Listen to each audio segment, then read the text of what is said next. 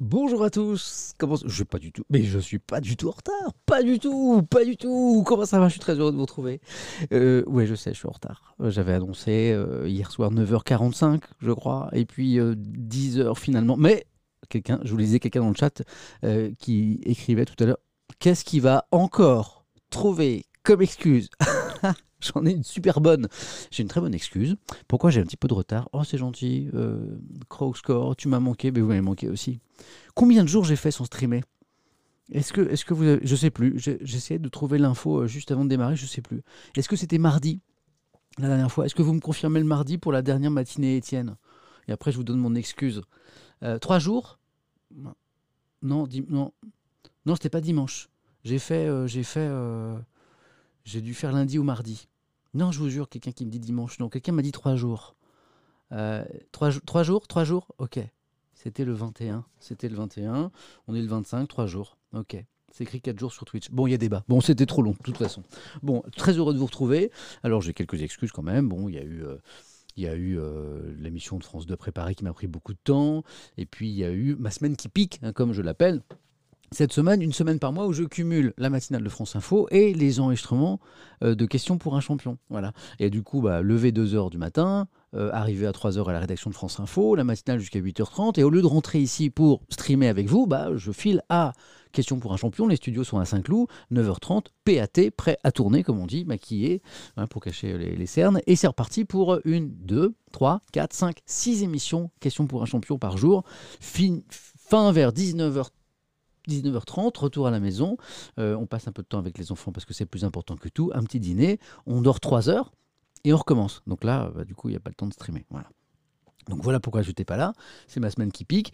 Et puis, et puis pour ce matin, alors pourquoi un quart d'heure de retard? Parce que ça a un lien avec l'invitation de Grand Corps Malade, Grand Corps Malade qui est donc euh, notre invité ce soir à 18h sur cette chaîne Twitch.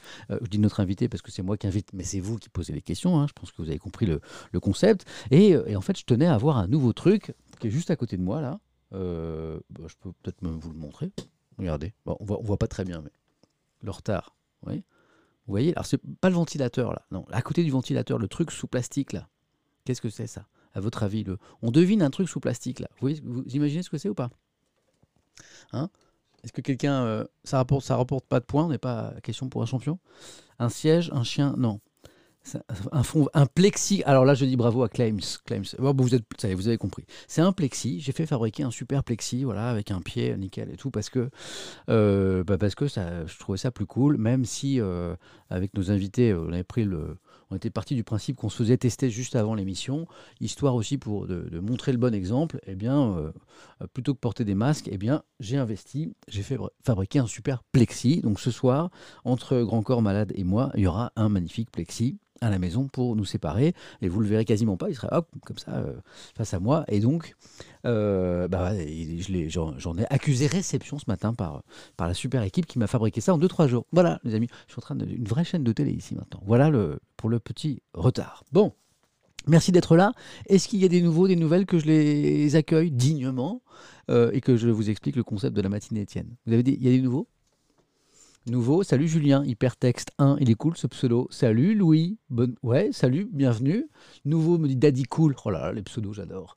Euh, j'ai des beaux jours de Besançon, ouais, je... il y a plein de nouveaux, il y a plein de nouveaux et de nouvelles. Hop, je ralentis un petit peu le chat pour vous saluer. Excel XIO par exemple, premier live pour euh, T-Bookstat, euh, nouvelle pour Evasia, nouveau pour Resound Z, Chrono Ben, ah, c'est Chromo d'ailleurs, pardon, première fois, Mythic RB, première fois, nouvelle depuis trois semaines, me dit euh, Mimi Nawal, il est dur à prononcer ton pseudo.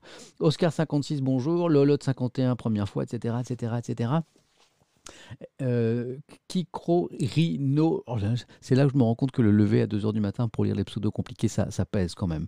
Euh, bon, alors, Bienvenue au nouveau, bienvenue aux nouvelles. La matinée Étienne, c'est super simple. Qu'est-ce qu'on fait? On lit les journaux. Tadam Ils sont là. Alors, du lundi au jeudi, c'est la bonne vieille presse papier, que j'adore d'ailleurs, que je kiffe. Parce que je les lis à France Info le matin, et puis je les lis un petit peu plus, euh, de façon un peu plus approfondie pour vous, et je les ramène après. Et puis le week-end, vendredi, samedi, dimanche, c'est la même journaux, mais euh, version numérique que je télécharge sur ma tablette. Donc là, on est en version papier, donc c'est cool parce que on a le bruit, j'adore le bruit du papier, L'odeur aussi, parce que chaque journal a une odeur différente, selon l'encre, selon la qualité du papier. Et euh, on lit les journaux ensemble parce qu'on est sur Twitch, c'est pas un monologue, on échange beaucoup. Et puis euh, on en parle, on parle des sujets d'actu, euh, on fait des sondages, on parle de la vie aussi, parce que l'actualité, ça nous emmène vers la vie. Est-ce que ça salit les doigts, me dit sur Newt? Parfois, il y a des journaux qui tâchent beaucoup plus que d'autres. Libération à une époque, c'est beaucoup moins vrai. quand vous lisiez Libé, vous aviez les doigts super tachés du, d'encre et il fallait les laver, après. C'est moins vrai aujourd'hui. Donc voilà. Euh, voilà pour le, principe. Alors ça, c'est le cadre éditorial. Puis après, il y a la philosophie de ce rendez-vous, qui est un rendez-vous cool. C'est-à-dire qu'ici, on aborde tous les sujets, même ceux qui fâchent. D'ailleurs, souvent ceux qui fâchent. Euh, mais on en parle euh, tranquillement, de façon assez apaisée. Euh, toutes les opinions sont permises du moment qu'elles sont légales. voilà. Je, rappelle souvent que le racisme n'est pas une idée, c'est juste un délit. Donc toutes les opinions légales sont autorisées à condition qu'elles soient exprimées correctement, voilà, avec respect, euh, surtout euh, dans le chat les uns par rapport aux autres. Quand on exprime une idée, euh, on, veut la voir respectée par les autres. Voilà. Donc ça, c'est un cadre important. à 99,99%, d'ailleurs, ce cadre, vous le respectez tous les jours. Donc c'est un chat qui est très peu modéré. Voilà. Les, mes modérateurs qui sont super me disent qu'ils ont de moins en moins de travail. Et puis de temps en temps, il y a un petit malin ou une petite maline qui n'a pas compris le cadre et qui, et qui dit des bêtises ou qui est un petit peu agressif ou qui insulte les autres, évidemment, on l'invite à aller voir ailleurs, c'est important. Voilà, c'est tout simple en fait le cadre, il est trop cool. Bon, je vous montre un petit peu de quoi on parle ce matin. Euh, je vous montre un petit peu les unes, et puis, euh, et puis, euh, et puis on démarre. Donc d'abord les unes pour voir de quoi parlent les journaux.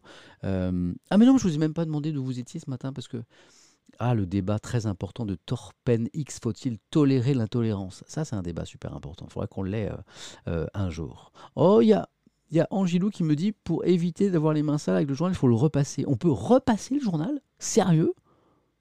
Ouais, mais alors ça flingue le, fer à repasser. J'imagine la scène. Genre, je repasse le Figaro, Libération, les Échos, etc. Donc, alors, a priori, ça me laisse plus d'encre sur les doigts, mais ça flingue le, fer, on est d'accord. quoi. Et après, tu as, euh, imaginons madame qui passe derrière pour repasser, je sais pas, une chemise euh, à laquelle elle tient vachement. Et euh, ça veut dire qu'elle. Et, du coup, tu as, la une de Libération qui s'imprime sur la chemise. Peut-être que j'exagère, mais je ne suis pas sûr du. ça, se repasse le journal? J'ai l'impression que certains connaissent le truc. Ok, d'accord. Tu peux repasser avec un essuie, un truc de vaisselle. Il y a des conseils qui arrivent là.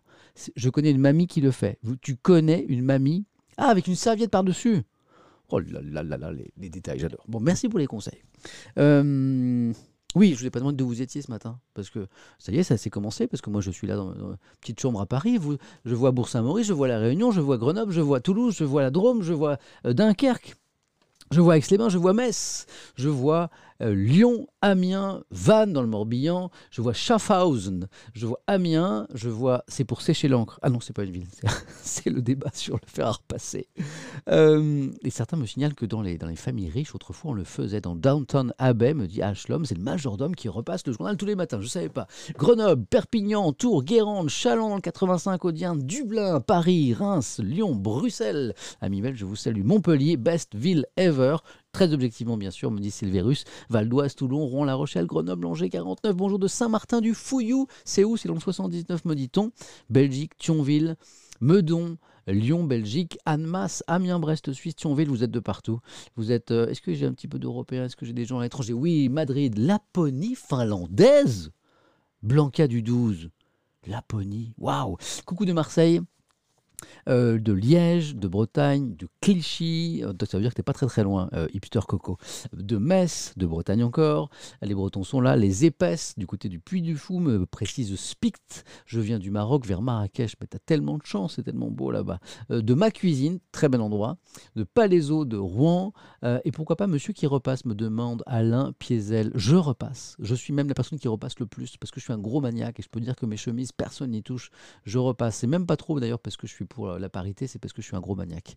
Fréjus, Côte d'Azur, Paname City, Mantes-la-Jolie, Varsovie, Chinon, Grenoble, Paris, Amiens. Je suis. tu...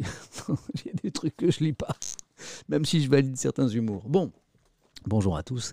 Euh, on est ensemble jusqu'à. On est. J'ai le temps ce matin. hein. On est ensemble pour deux heures. On est ensemble jusqu'à midi, tranquillement pour lire les journaux.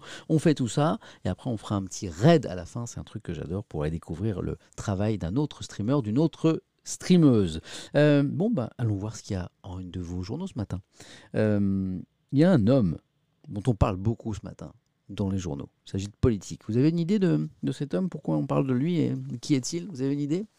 Pour, ceux qui, sont à mort sur l'actu ce matin Xavier Bertrand. Bonne réponse de Weltinet. Pierre Ménès, on a pas mal parlé ces derniers jours. Ouais, oh bah, bah, en fait, vous n'avez pas besoin que je vous lise les journaux. Le Xavier Bertrand, il est partout. Vous n'avez pas besoin de moi. Ouais. En fait, ça part de là. Tout part de là. Hein, je ne sais pas si vous le saviez, mais en fait, interview exclusive dans le magazine Le Point, là, là, ce matin, hein, qui vient de sortir, euh, où monsieur Xavier Bertrand, donc ex-LR, puisqu'il a quitté euh, son parti, ce qui lui est reproché par une partie de la droite d'ailleurs, annonce Je serai candidat. À quoi? Alors pas à question pour un champion, pas à Colanta, non, à la prochaine présidentielle. Alors, c'était pas vraiment un, secret, hein, un secret de polichinelle plutôt. Le fait que Xavier Bertrand pensait très très très très très fort à la présidentielle et pas seulement en se rasant le matin.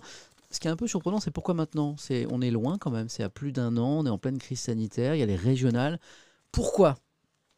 Quel est son parti maintenant me demande The Michou bah, Je crois qu'il n'y a pas de parti. Le parti de Xavier Bertrand, aujourd'hui, c'est Xavier Bertrand. Voilà. Mais il ambitionne d'être quand même le candidat de la droite. Il aimerait qu'il n'y ait personne face à lui. Bon. Alors, euh, est-ce que c'est. euh, est-ce que c'est. Comment dire euh, Est-ce que c'est cohérent? Est-ce qu'il a des chances d'être le candidat de la droite? Est-ce qu'il a des chances tout simplement de remporter la prochaine présidentielle? Quel est son programme? Pourquoi il se lance maintenant? Eh ben, c'est un peu l'homme du jour, en politique en tout cas. Et il y a beaucoup d'articles qui lui sont consacrés. Il y a une analyse, par exemple, qu'on lira dans les échos, voilà, euh, avec euh, article avec lequel on comprend bien pourquoi il part maintenant. Il y a une autre histoire aussi, en une des échos, regardez. Vaccin, l'Europe s'arme face au Royaume-Uni. Royaume-Uni, bon, c'est la crise sanitaire, il y a des tensions en ce moment entre euh, l'Europe et le, Royaume-Uni. On verra pourquoi. Une histoire de- d'exportation et d'importation de vaccins. C'est pas anodin parce que ça fait la une de, l'opinion. Regardez, hein. vaccin, la menace du blocus. L'opinion qui nous parle d'une autre candidate putative, comme on dit, potentielle à la prochaine présidentielle à droite, qui est Valérie Pécresse. Et pourquoi elle, elle n'y va pas en ce moment? Il y a euh, Onirex TV qui me dit euh, Samuel, tu es une star au sein des équipes service client France d'Amazon. Mais ça me fait très plaisir, mais pourquoi? Parce que c'est- ma femme qui commande beaucoup de choses, c'est pas- moi. C'est un défilé de colis à la maison tout le temps. Hélène, elle, travaille beaucoup, alors elle n'a pas le temps de faire les courses. Euh, bon, la crise sanitaire, toujours à la une, d'autant que les. bon, désolé, mais j'en parle pas trop, moi, de la crise sanitaire. J'ai pris le parti il y a quelques temps, je vous l'ai expliqué, de, de, de ne vous donner que ce qu'il y avait de nouveau sur la crise sanitaire, parce que bon, je crois qu'on a compris que c'était la crise sanitaire, que ça n'allait pas très fort. Alors vous le redire tous les jours sans rien apporter de nouveau, ça n'a pas beaucoup d'intérêt. Donc j'ai pris le parti il y a quelques mois déjà de ne vous donner vraiment que ce qu'il y a de nouveau, un nouveau vaccin, euh, un- vraiment un fait marquant nouveau, des nouvelles règles sanitaires, ok, tout ça. Bon là, on fera un petit point parce que les derniers, les derniers chiffres sont vraiment pas bons et on se posera la question avec le Parisien notamment, mais pas seulement, avec Libération aussi, de savoir si la politique du gouvernement est la bonne, par exemple les écoles. Vous savez que euh, ce, gouvernement a dit on va essayer de, laisser les écoles ouvertes et si, on, vraiment la fermeture, ce sera en cas de dernier recours. Alors Libération pose la question est-ce qu'il faut fermer les écoles? Voilà, pour euh, mieux lutter contre la crise sanitaire. euh, Libération donne la parole aux deux partis. Euh, les JO. Les Jeux Olympiques au, Japon, euh, bon, c'est pas tout de suite, mais euh, ce matin, pour ceux qui ont regardé les chaînes info, eh bien, euh, il y a eu le départ de la flamme olympique de Fukushima, d'ailleurs, c'était symbolique, bien sûr. Euh, je crois qu'on est dix ans après la catastrophe nucléaire. Et donc, la flamme olympique est partie de Fukushima et on se penchera sur ces JO, euh, Jeux olympiques euh, au Japon, qui sont vraiment dans une ambiance très particulière et pas seulement pour, euh, en raison de la crise sanitaire. Merci Cœur de Feu pour le petit message sympa là. Je, je, je, je ne le lis pas parce qu'il est trop gentil pour moi. Et après, on va dire que je m'envoie des fleurs, mais merci, ça me touche ce que tu viens, ce que tu viens d'écrire. Donc on parlera des JO parce que bah, je n'avais pas lu beaucoup, grand chose de- d'intéressant là-dessus et puis là je, vois que vraiment ce, sont, seront des Jeux olympiques très particuliers, on le comprendra avec la lecture donc de La Croix. Euh, L'Express pose une des questions les plus essentielles euh, ce matin. À quand la fin? À quand la fin de la crise sanitaire? Est-ce qu'on peut imaginer, pas une date, mais euh, voilà, une zone de temps dans laquelle on pourra se dire, je sais pas, six mois, un an, deux ans, ça va être terminé? Je vous spoil un peu le dossier. C'est super chaud. C'est hyper compliqué d'éventuellement euh, prévoir euh, un moment de fin pour cette crise sanitaire pour plein de raisons. Euh, l'équation est super complexe. on va s'aérer aussi un petit peu la tête. On va pas parler que de politique et, et, de Covid. Non, par exemple, dans le supplément Figaro et vous, ça c'est un peu les pages culture, art de vie du Figaro. C'est vachement bien fait. Moi, c'est un des trucs que j'ai le plus de plaisir à lire. On verra. J'adore ce bruit. Est-ce que je peux lire l'horoscope? Non, non, j'ai pas le temps de lire l'horoscope. Je vais pas vous lire les douze signes de l'horoscope. Vous entendez ça? J'adore ce bruit. On va parler de Robert Johnson, la première rockstar de l'histoire. C'est le monsieur là, vachement, une histoire complètement dingue. Euh, un monsieur qui est, qui est pas totalement un inconnu parce qu'en fait pour les grandes rockstars, je sais pas pour les Rolling Stones par exemple, c'était vraiment un pionnier, un fondateur. En fait, il a inspiré plein de gens. Le monsieur là, on est en quelle époque euh, Il est mort en 1938, vous voyez Donc, euh, premier rockstar de l'histoire. Et il y a une histoire, il y a une histoire, il y a une légende de pacte, de pacte faustien, de pacte avec le diable. Il serait devenu un, guitariste de génie après un pacte passé avec euh, le diable, un carrefour. Ça, c'est la légende. Évidemment, on ira au-delà de la légende. Quelqu'un me dit c'est pas Elvis Presley. Ah, ben non, il y, a eu, il y a eu des gens avant Elvis Presley qu'on peut considérés comme les pionniers, euh, les pères du rock, ceux qui venaient du blues. Euh, et puis, et puis, et puis quelque chose qui m'a beaucoup touché ce matin dans Paris Match. Alors c'est pas euh, Florian Zeller qui est un, qui est un, qui est un, qui est j'allais dire jeune écrivain. Il a été jeune écrivain, il, il l'est toujours, mais un tout petit peu moins. C'est pas Florian Zeller, même si c'est très intéressant. c'est, ce garçon dont je vais vous parler. Regardez, Samuel Alain Abitbol, l'acteur qui fait la différence. Alors d'abord, je voudrais saluer Paris Match parce que toute la présentation là parle d'un jeune comédien talentueux, quelqu'un de qui fait des, choses très intéressantes, qui est très prometteur. Et il y a un mot qui est jamais prononcé, c'est trisomique. Ce jeune homme, en fait, il a la trisomie 21, voilà. Et il est comédien. Et, euh, le Paris Match en parle formidablement. D'abord parce que, voilà, euh, dans la première présentation, il n'y a, pas un seul mot euh, de, son handicap. Voilà. Euh, et, et, on sent que derrière la trisomie, c'est vraiment l'homme, le, jeune homme qui a, qui intéressé par les matchs. Et je trouve que c'est un joli portrait. Donc on finira avec ça parce que euh, ce, jeune homme est totalement inspirant. J'ai même regardé s'il avait un compte Twitter ce matin pour lui lancer une invitation en DM pour en parler avec vous, mais, euh, mais il n'a pas de compte Twitter et je ne sais pas comment le, le, joindre, mais voilà, c'est un, un, jeune homme formidable que je vous présenterai tout à l'heure. Bon, bah ça c'est là, c'est la une de la presse nationale ce matin. Oui, il y a pas mal de choses. Hein. Un peu de crise sanitaire, un peu de Xavier Bertrand. Voilà, bah là vous êtes sur le rocker. je trouve que ça, vous a inspiré. Euh, sur le débat sur la fermeture des écoles. Voilà, je regarde s'il n'y a pas un article que je vous ai mis de côté, euh, mais que j'aurais oublié de vous annoncer. Mais je crois que je vous ai dit Ok, l'essentiel. Bon, ça c'est la une de la presse nationale. Si vous voulez, on, va voir euh, euh, peut-être un petit coup d'œil à la presse régionale aussi. Hein. Euh, sauf que là, je viens de me rendre compte que je n'ai pas pris ma tablette. Elle est, elle est, à, elle est à 10 mètres. Vous bougez pas Je vous laisse tout seul. Je vous laisse tout seul. Soyez sage. Vous discutez entre vous dans le chat. J'ai ma tablette. Bougez pas.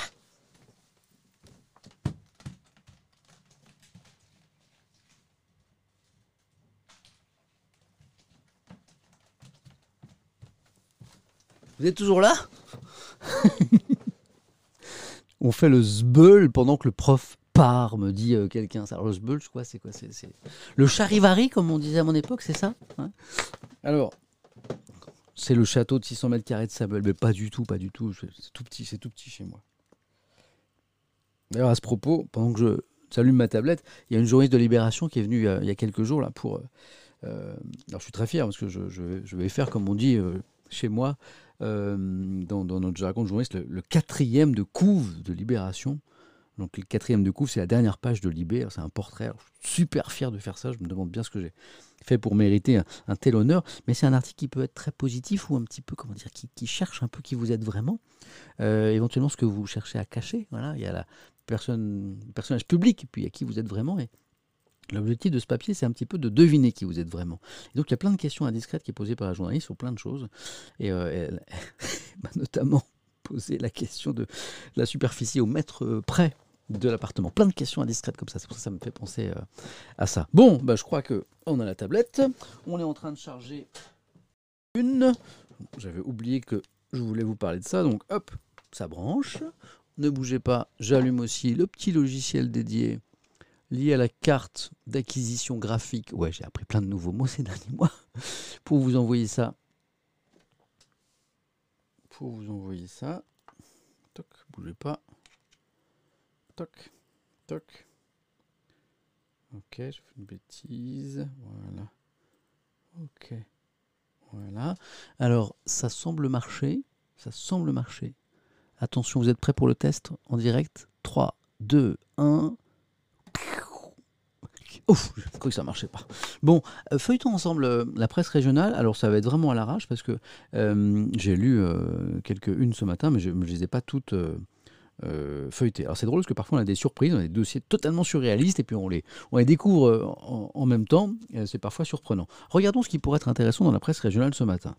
Bon, des histoires d'immobilier, c'est un petit peu toujours la même chose. Des histoires de vaccination, bon, on est en train de nous dire, de nous expliquer qu'on va vacciner de plus en plus fort et vite en France, tant mieux, ok euh, Des dossiers sur l'écologie locale, d'accord Là encore, c'est comme pour le Covid. Hein. Je vais vraiment que sur les choses qui me semblent nouvelles. Ok. Tiens, juste un coup d'œil à cette une de, la Charente Libre sur le télétravail. Euh, salariés et patrons sous pression, parce que c'est vrai que le gouvernement a demandé aux entreprises d'intensifier euh, encore le, télétravail. C'est une façon de lutter contre la crise sanitaire. Et ce matin, sur France Info, on recevait un, un spécialiste euh, euh, des conditions de travail. En fait, c'est un, cabinet qui travaille sur euh, les conditions de travail en France, voilà, qui travaille notamment sur le bien-être au travail. quand il y a des suicides dans une entreprise, par exemple, c'est le genre de cabinet qui est appelé pour voir ce qui ne va pas, comment on peut prévenir ce, ce, genre de, choses. Et la, personne je, disais des choses très intéressantes, notamment que eh ben le, le télétravail, ça réussit bien à certains, et euh, bah, beaucoup moins bien à d'autres. Et alors donnait, euh, cette personne donnait un conseil, à savoir euh, deux, deux, jours, deux jours de, stream, deux, jours de télétravail maximum par semaine. Ouais, je vois, je vois qu'il faisait un petit problème de caméra. Il y a un petit, un petit souci sur l'image. Bon, ça, c'est pas très grave, ça se répare en direct. Merci pour les messages. Ouais, je vois qu'il y a le petit décalage. Ça, c'est pas très grave. Hop, Regardez ce qu'on va faire. on va tout simplement relancer la caméra. Parfois, ça suffit. Je vous mets un tout petit euh, écran de pause. Voilà, merci de me l'avoir indiqué. Ce qui est bien ici, c'est qu'on fait aussi des réglages en direct. J'imaginais la télé, si on pouvait faire ça. Dites donc, euh, le son est pas très fort là. Oh, la lumière est pas top. Dites donc, le décor là, hop. Et quelqu'un me dit, est-ce que j'ai déjà parlé du FC Silmi? Alors ça, il faut absolument me rappeler parce que je veux absolument vous parler du FC Silmi ce matin. C'est très important. Il ne faut pas que j'oublie. Je relance la caméra et vous allez me dire si c'est mieux au niveau de l'image dans un instant. Oui, elle rame euh, la petite caméra de Samuel là. Qu'est-ce qui se passe? Alors voyons, voyons, voyons. Dites-moi, dites-moi, dites-moi. Est-ce que c'est mieux? Est-ce que ça saccade toujours? Qu'est-ce que vous en pensez? Voilà. Ah, le FC Silmi est à mort dans la place. Là. Ça, il y, a des fans, il y a des fans. Est-ce que c'est mieux Est-ce que c'est mieux l'image? Est-ce que ça saccade toujours? Toujours bug? C'est pire? Ah zut Ah c'est bizarre. C'est très étrange. Ok. Ouais, c'est bizarre, je vois. Ah ouais, je vois, je vois, je vois. Ah c'est drôle, c'est drôle. Et le son c'est comment? Est-ce que le son c'est bon? Hmm? Ça rame toujours. Attendez. Euh, ah, c'est quand j'ai branché le Elgato peut-être? Ok, bon écoutez, alors ce qu'on va faire, c'est que on va fermer le logiciel. C'est peut-être là, merci pour les conseils. On va fermer euh, le truc qui me sert à, à vous balancer. Hop, on va voir si ça arrange les choses. Alors, on va trouver la solution. Voilà. Alors, est-ce que, est que ça saccade toujours? Le son est OK, merci pour les retours. On va vous régler ça et après c'est part. C'est mieux? C'est bon? Ça y est? Ça, ça marche? Ok. Voilà, donc c'était bien le c'était bien Elgato effectivement. Ok. Donc maintenant on relance ce logiciel pour vous montrer les unes des journaux. Voilà. vous êtes des ingénieurs en fait quoi. C'est top. j'ai rien besoin de savoir en matière technique. C'est vous qui me dites tout. Et là, alors, est-ce que est-ce que c'est mieux? Est-ce que c'est mieux? Ça resaccade, non? Décalage, ouais. Il faut, redémarrer le Minitel. Ouais, je, sais, je sais. Décalé, c'est décalé. Il y a un gros décalage son. Eh ben c'est pas grave, on relance la caméra. Bougez pas. Toc, hop, une petite pause. La caméra, on va bien y arriver. Et puis, et puis si, et puis si on n'y arrive pas, eh ben tant pis, on se passera de la PQR ce matin. Ok? Voilà. en tout cas, voilà. Bon, je veux pas, non, je veux pas réveiller toi à cette heure-là, le pauvre, il a vraiment de choses à foutre. Pauvre, pauvre, pauvre étoile. Laissez, laissez-le se reposer. Bonjour à ceux qui, nous rejoignent. Vous n'avez rien loupé parce que pour l'instant, on est en mode réglage. C'est bien, ça faisait longtemps que je n'avais pas fait un petit peu d'informatique. Voilà. Allez, dernière tentative, on lance la caméra pour euh, supprimer le petit décalage son-image. Voilà.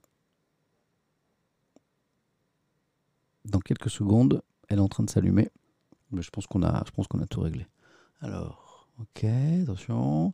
Et là, dites-moi, est-ce que ça va? Voilà, on en est tout. Euh, voilà. Est-ce que ça marche? Voilà. ouais, pareil. Ok, toujours pas. Bon. Hmm? Décalage. Ouais, c'est bizarre. Parce que là, j'ai une, bonne connexion. Merci pour le raid Space Explorer W. Je les rate parce que j'ai pas d'alerte raid moi. Merci beaucoup parce que euh, il faut que je mette en place cette alerte raid d'ailleurs. Merci beaucoup pour euh, le, raid à l'instant, c'est hyper sympa. Voilà. Je raid, on me raid, c'est formidable. Voilà. OK. Donc petit décalage son image. Euh, hmm, peut-être leur brancher saccade et décalage. Ok. On va régler ça, vous inquiétez pas, vous inquiétez pas. Voilà. Je, regarde, voilà. Qu'est-ce que. Non, normalement c'est bon. Hmm. Du PC qui doit galérer. Ouais, il y a un petit truc. Ouais. Bon. Bon, écoutez. Et si le son est bon et, et que. Voilà. Et que quand je vous mets les unes, vous les voyez, ça va. Hein, le, son, le son est pas mal. Voilà. Non, je vais pas redémarrer le PC. Je pars, je pars redémarrer le PC. Hein on va pas tout relancer. Ok? Allez, on y va, les gars. L'important, c'est l'actualité. Tant pis pour euh, voilà, une, connexion d'image euh, pas, terrible, c'est pas très grave. Bon, continuons avec. Euh, la, presse en région qu'on était en train de lire. Donc voilà, le télétravail, c'est un débat, c'est un débat important. Le gouvernement nous demande d'être plus en télétravail pour lutter contre la crise sanitaire. La question, et on a fait d'ailleurs une émission là-dessus sur, sur cette chaîne Twitch, c'est que ça réussit pas à tout le monde. Il y a des gens qui vivent très très bien le télétravail, d'autres pas du tout. C'est un petit peu comme on veut. Oh, continuons. Qu'est-ce que c'est que cette une? Quand je vous dis que parfois il y a des trucs totalement surréalistes, qu'est-ce que c'est que ça? Bon, c'est drôle parce que ça fait penser à une autre actualité euh, euh, dont on a beaucoup parlé dans les journaux euh, ces derniers jours. Il n'y avait rien d'ailleurs sur cette affaire ce matin. le courrier, la gazette, il filmait sous les jupes et se retrouve en prison. Un Saint-Michellois de 42 ans a été condamné, bon bah, très bien, pour avoir filmé sous les jupes de clients de magasins à Hirson et Fourmi. On est où là? Hein? Non, on est où ça? Hirson et fourmis. On n'est pas en Belgique, là? Hmm? Je me demande. Hmm. Vérifions, vérifions. On aura appris un truc de plus. Bougez pas. Hop là. Voyons, voyons où on est. Alors, Hirson. Dans le nord Hop. Ouais, 50, euh, 59, euh, ouais, vous avez raison. Ouais, on est dans, le nord de la France. Ok, d'accord. Bon, décidément, euh, les garçons ont du mal à comprendre hein, les, les, rapports corrects qu'on peut entretenir avec la jante féminine. Bon, un nouvel exemple ici. Ok, très très bien. Je pense qu'on va revenir sur l'affaire Ménès dans les prochains jours. Hein, ce matin, il n'y avait pas d'article et moi, le principe, c'est vraiment, je vous lis les journaux. Donc, pas d'affaire Ménès ce matin. mais je suis sûr qu'on va y revenir dans les prochains jours, qu'on aura l'occasion d'en parler quand l'affaire a éclaté. Mais moi, je n'étais pas en stream ce jour-là, donc j'ai pas pu lire les articles qui correspondent. Continuons à feuilleter rapidement euh, euh, la presse en région. Ah, regardez cette affaire euh, Xavier Bertrand, donc, qui a annoncé sa, candidature officiellement à la présidentielle ce matin en une du point. Il est où le point? Où est-ce qu'il est, Rien qui marche ce matin. Il est là. Donc, pour ceux qui nous rejoignent, ça c'est un petit peu l'info du jour. Xavier Bertrand qui annonce sa candidature. Regardez comment euh, la presse en région en parle. La droite se lance dans la bataille, parce que bien sûr, bah, il n'y a pas, euh, a pas qu'un candidat, il n'y a pas que Xavier Bertrand qui pense très fort. Si on zoome un petit peu dans cette une, voilà, bah, regardez les, candidats putatifs, comme on dit, potentiels. Vous reconnaissez euh, complètement à gauche Valérie Pécresse, euh, vous avez euh, Laurent Vauquier, vous avez complètement à droite Bruno Retailleau, si, je ne m'abuse, et le président du groupe LR au, Sénat. et puis j'oublie quelqu'un, il y a le Savoyard Michel Barnier qui est au milieu. Voilà. Donc les appétits se, révèlent, euh, les ténors sont en embuscade, comme le titre Le Dauphiné euh, libéré, le journal de la région de Grenoble. On va, avec la presse nationale, se, pencher un petit peu sur le pourquoi, du comment euh, de cette déclaration de candidature qui arrive un petit peu tôt de Xavier Bertrand. Ok, je vois beaucoup de une sur le marché immobilier. Ah, c'est ça. Ça, je suis content que la presse en parle de plus en plus. Là, on est avec la dépêche du midi du côté de Toulouse. Moi, je, je crois qu'on a sous-estimé les conséquences psychologiques de cette crise sanitaire sur les petits, sur les jeunes. Euh, là, je parle des enfants, hein, euh, euh, et pas, pas, pas, les étudiants, pas, pas les lycéens, les collégiens, mais aussi les, les, plus petits, voilà, parce qu'ils comprennent très très bien ce qui se passe. parfois, ça peut déstabiliser énormément. santé mentale, les jeunes qui craquent, voilà, les enfants touchés aussi, on commence à en prendre conscience. Et je crois qu'il faut faire un peu plus attention aux petits autour de nous qui peuvent se poser beaucoup plus de questions qu'on ne croit. L'éco républicain fait partie d'un groupe qui, depuis quelques mois déjà, fait beaucoup pour les jeunes, voilà, avec des initiatives qui sont lancées ou soutenues ici par l'éco-républicain. Je vois Aidons nos étudiants avec l'opération. Bah c'est ça en fait, c'est cette opération qui se poursuit. Moi je dis bravo euh, à, ce, à, ce, groupe de presse qui a lancé cette opération qui s'appelle euh, Aidons nos étudiants avec ce hashtag Aidons nos étudiants. Euh, l'éco-républicain se fait le relais des bonnes idées pour soutenir les étudiants afin de, les aider à ouvrir les bonnes portes pour traverser cette période difficile. À mon avis, si vous allez sur le site internet de l'éco républicain et que vous cherchez les infos euh, liées à ça, euh, vous les trouverez assez facilement. Continuons la presse en région. Ok. Ouais, je vois une manif d'agriculteurs dont je n'ai pas entendu parler en une de l'éveil de la Haute-Loire, le convoi de la colère, donc agriculteurs, paysans et manifestement, oula, 500 tracteurs, ah, c'est pas rien quelques 500 tracteurs de toute la région, euh, des milliers de manifestants. Ah, c'est à venir, attendu ce jeudi matin. Ok, très bien. C'est pour ça qu'on n'en a pas parlé ce matin. À Clermont-Ferrand, à Lyon, pour des actions d'envergure. Qu'est-ce qui ne va pas?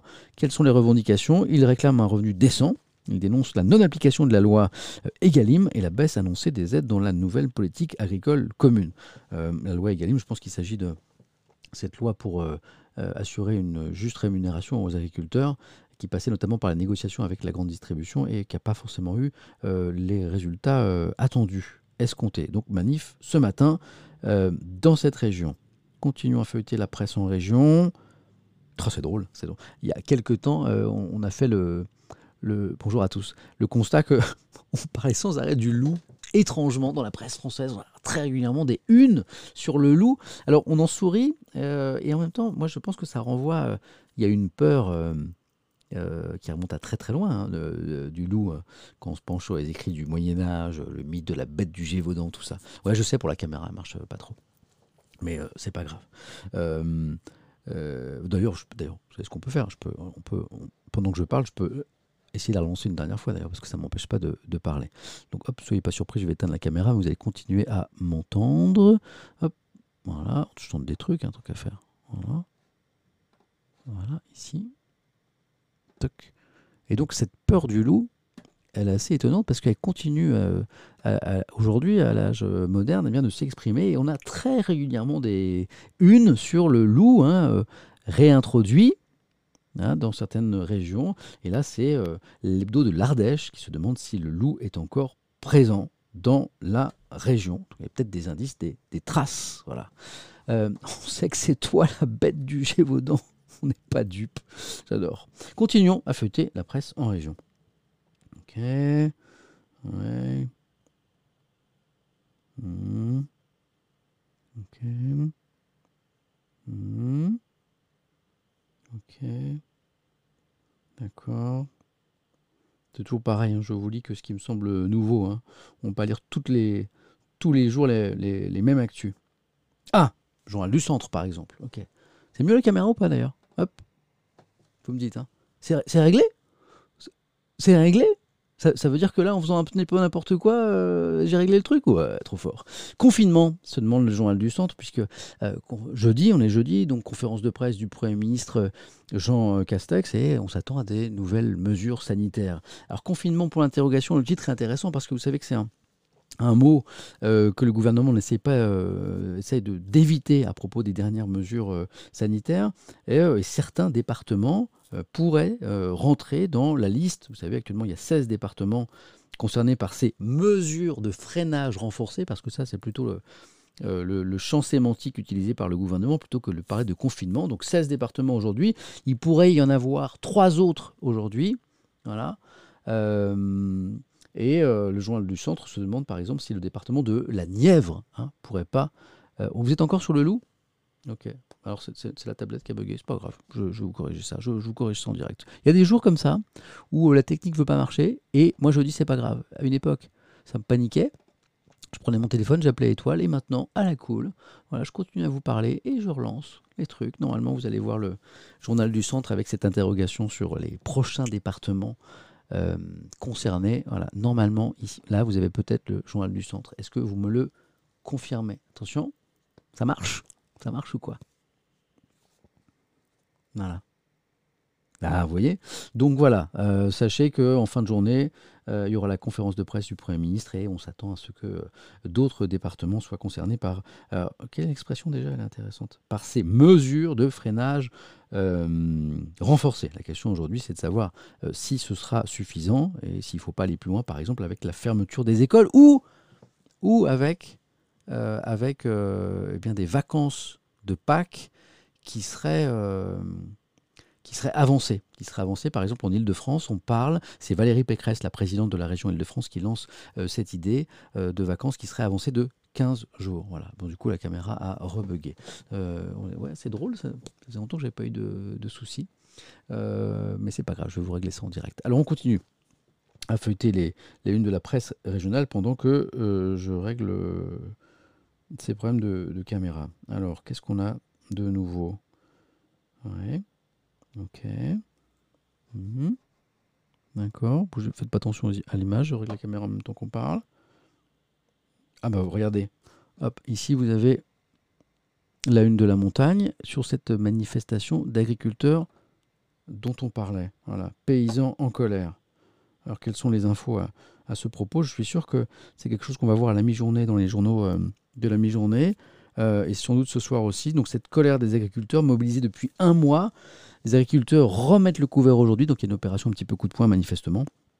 Près de 600 tracteurs, ah bah, ça, fait 100 de plus que tout à l'heure déjà, et 2000 manifestants de tout le massif central et au-delà sont attendus aujourd'hui à Clermont-Ferrand.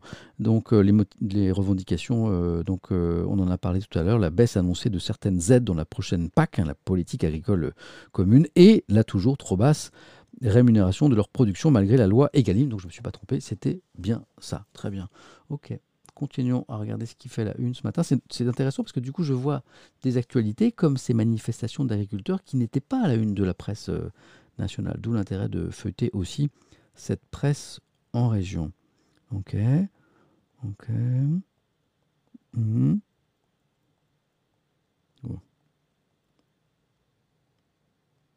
Bon, ça, ça je l'ai c'est juste pour euh, éventuellement que vous fassiez des recherches là-dessus si ça vous intéresse. Bon, c'est un, une affaire, euh, c'est un fait divers, c'est une affaire de, de, meurtre qui est, un peu surréaliste.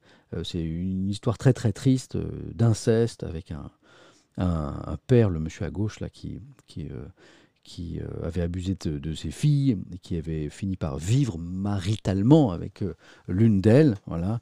bon, ça s'est fini par par euh, un, meurtre, ça s'est fini par euh, la mort de ce monsieur en prison, et puis il y a l'une de ses filles qui témoigne dans un livre choc, voilà, c'est l'affaire Manechez, donc si vous voulez faire des recherches là-dessus, si le sujet vous intéresse, n'hésitez pas, mais on ne va pas y revenir ce matin. C'est une affaire totalement euh, sinistre.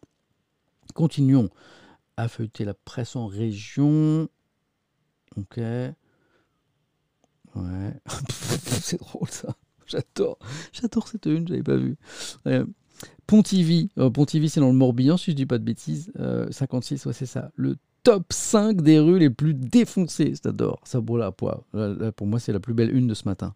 Le top 5 des rues les plus défoncées. Voilà, histoire de mettre la pression un petit peu sur les autorités en charge de l'entretien des routes. Le top 5 des rues les plus défoncées. Le, numéro 5 va vous étonner. L'abeille cool. Ouais, exactement. On dirait un article, un, article putaclic, comme on dit euh, sur Internet, pour euh, nous faire euh, feuilleter. vous savez quoi? On va pas lire on va pas lire ce dossier sur le top 5 des rues les plus défoncées, mais, c'est amusant. ok, encore une de ce groupe de presse hein, sur les étudiants. Voilà. Le populaire du centre, cette fois sur les initiatives de certains parmi les étudiants pour soutenir des autres. Ok. Oui, ok. D'accord. La une de la Provence, toujours intéressant. Le Grand Journal de Marseille. Qu'est-ce que c'est? Ouais, d'accord, ok. Bon, on est sur la forme, on est plutôt sur l'actu locale aujourd'hui, très bien. Mhm. D'accord. regardez toujours hein, ce groupe, hein. ce groupe qui se mobilise depuis plusieurs semaines déjà pour soutenir les étudiants. C'est toujours le même groupe, la montagne, ici la République du Centre, et dont nos étudiants. Je dis bravo à eux. Allez, encore une ou deux presses en région. Ah, si, c'est intéressant, ça, sud-ouest, regardez. Ça, c'est nouveau. Donc là, on est du côté de, Bordeaux. Voilà. Les véhicules polluants bannis, alors les habitants notamment de la euh, région parisienne connaissent la, vignette critère, hein. ben, elle arrive là euh, à Bordeaux manifestement, c'est la une de Sud-Ouest. La vignette critère va bientôt entrer en vigueur, conséquence les véhicules les moins propres auront interdiction de circuler à l'intérieur de la rocade lors des pics de pollution. Donc voilà la vignette critère qui arrive également à Bordeaux. Ah, vous avez peut-être entendu parler de ce variant breton. Il y a un variant breton du Covid-19 euh, maintenant. Comment le variant breton a été découvert C'est la une du Télégramme, qui est l'un des deux grands journaux de l'Ouest. Euh, c'est Marie-Josée Dufour, ce médecin biologiste et responsable du laboratoire du centre hospitalier de Lannion, qui a découvert avec son équipe. Hein, euh, mis au jour ce variant breton de Covid-19. Quelqu'un me dit qu'il est cas contact du variant breton, c'est Sarah. Ok. je vous avoue que j'ai pas trop travaillé sur le sujet. Par curiosité d'ailleurs, est-ce qu'on pourrait trouver un article ce matin qui nous explique un petit peu ce qu'est le variant breton? C'est chez moi, me dit euh, Ça m'intrigue un petit peu. Allons voir ça. Parce que j'ai pas lu beaucoup d'articles là-dessus et aujourd'hui, j'avoue totalement euh, euh, ma méconnaissance du sujet. Comment se caractérise ce variant breton? Est-ce qu'il est, inquiétant? Ok. Ouais. Je cherche un article un peu pertinent. Je regarde les sources. Euh, un petit peu fiable pour pas vous raconter des bêtises. Ouais.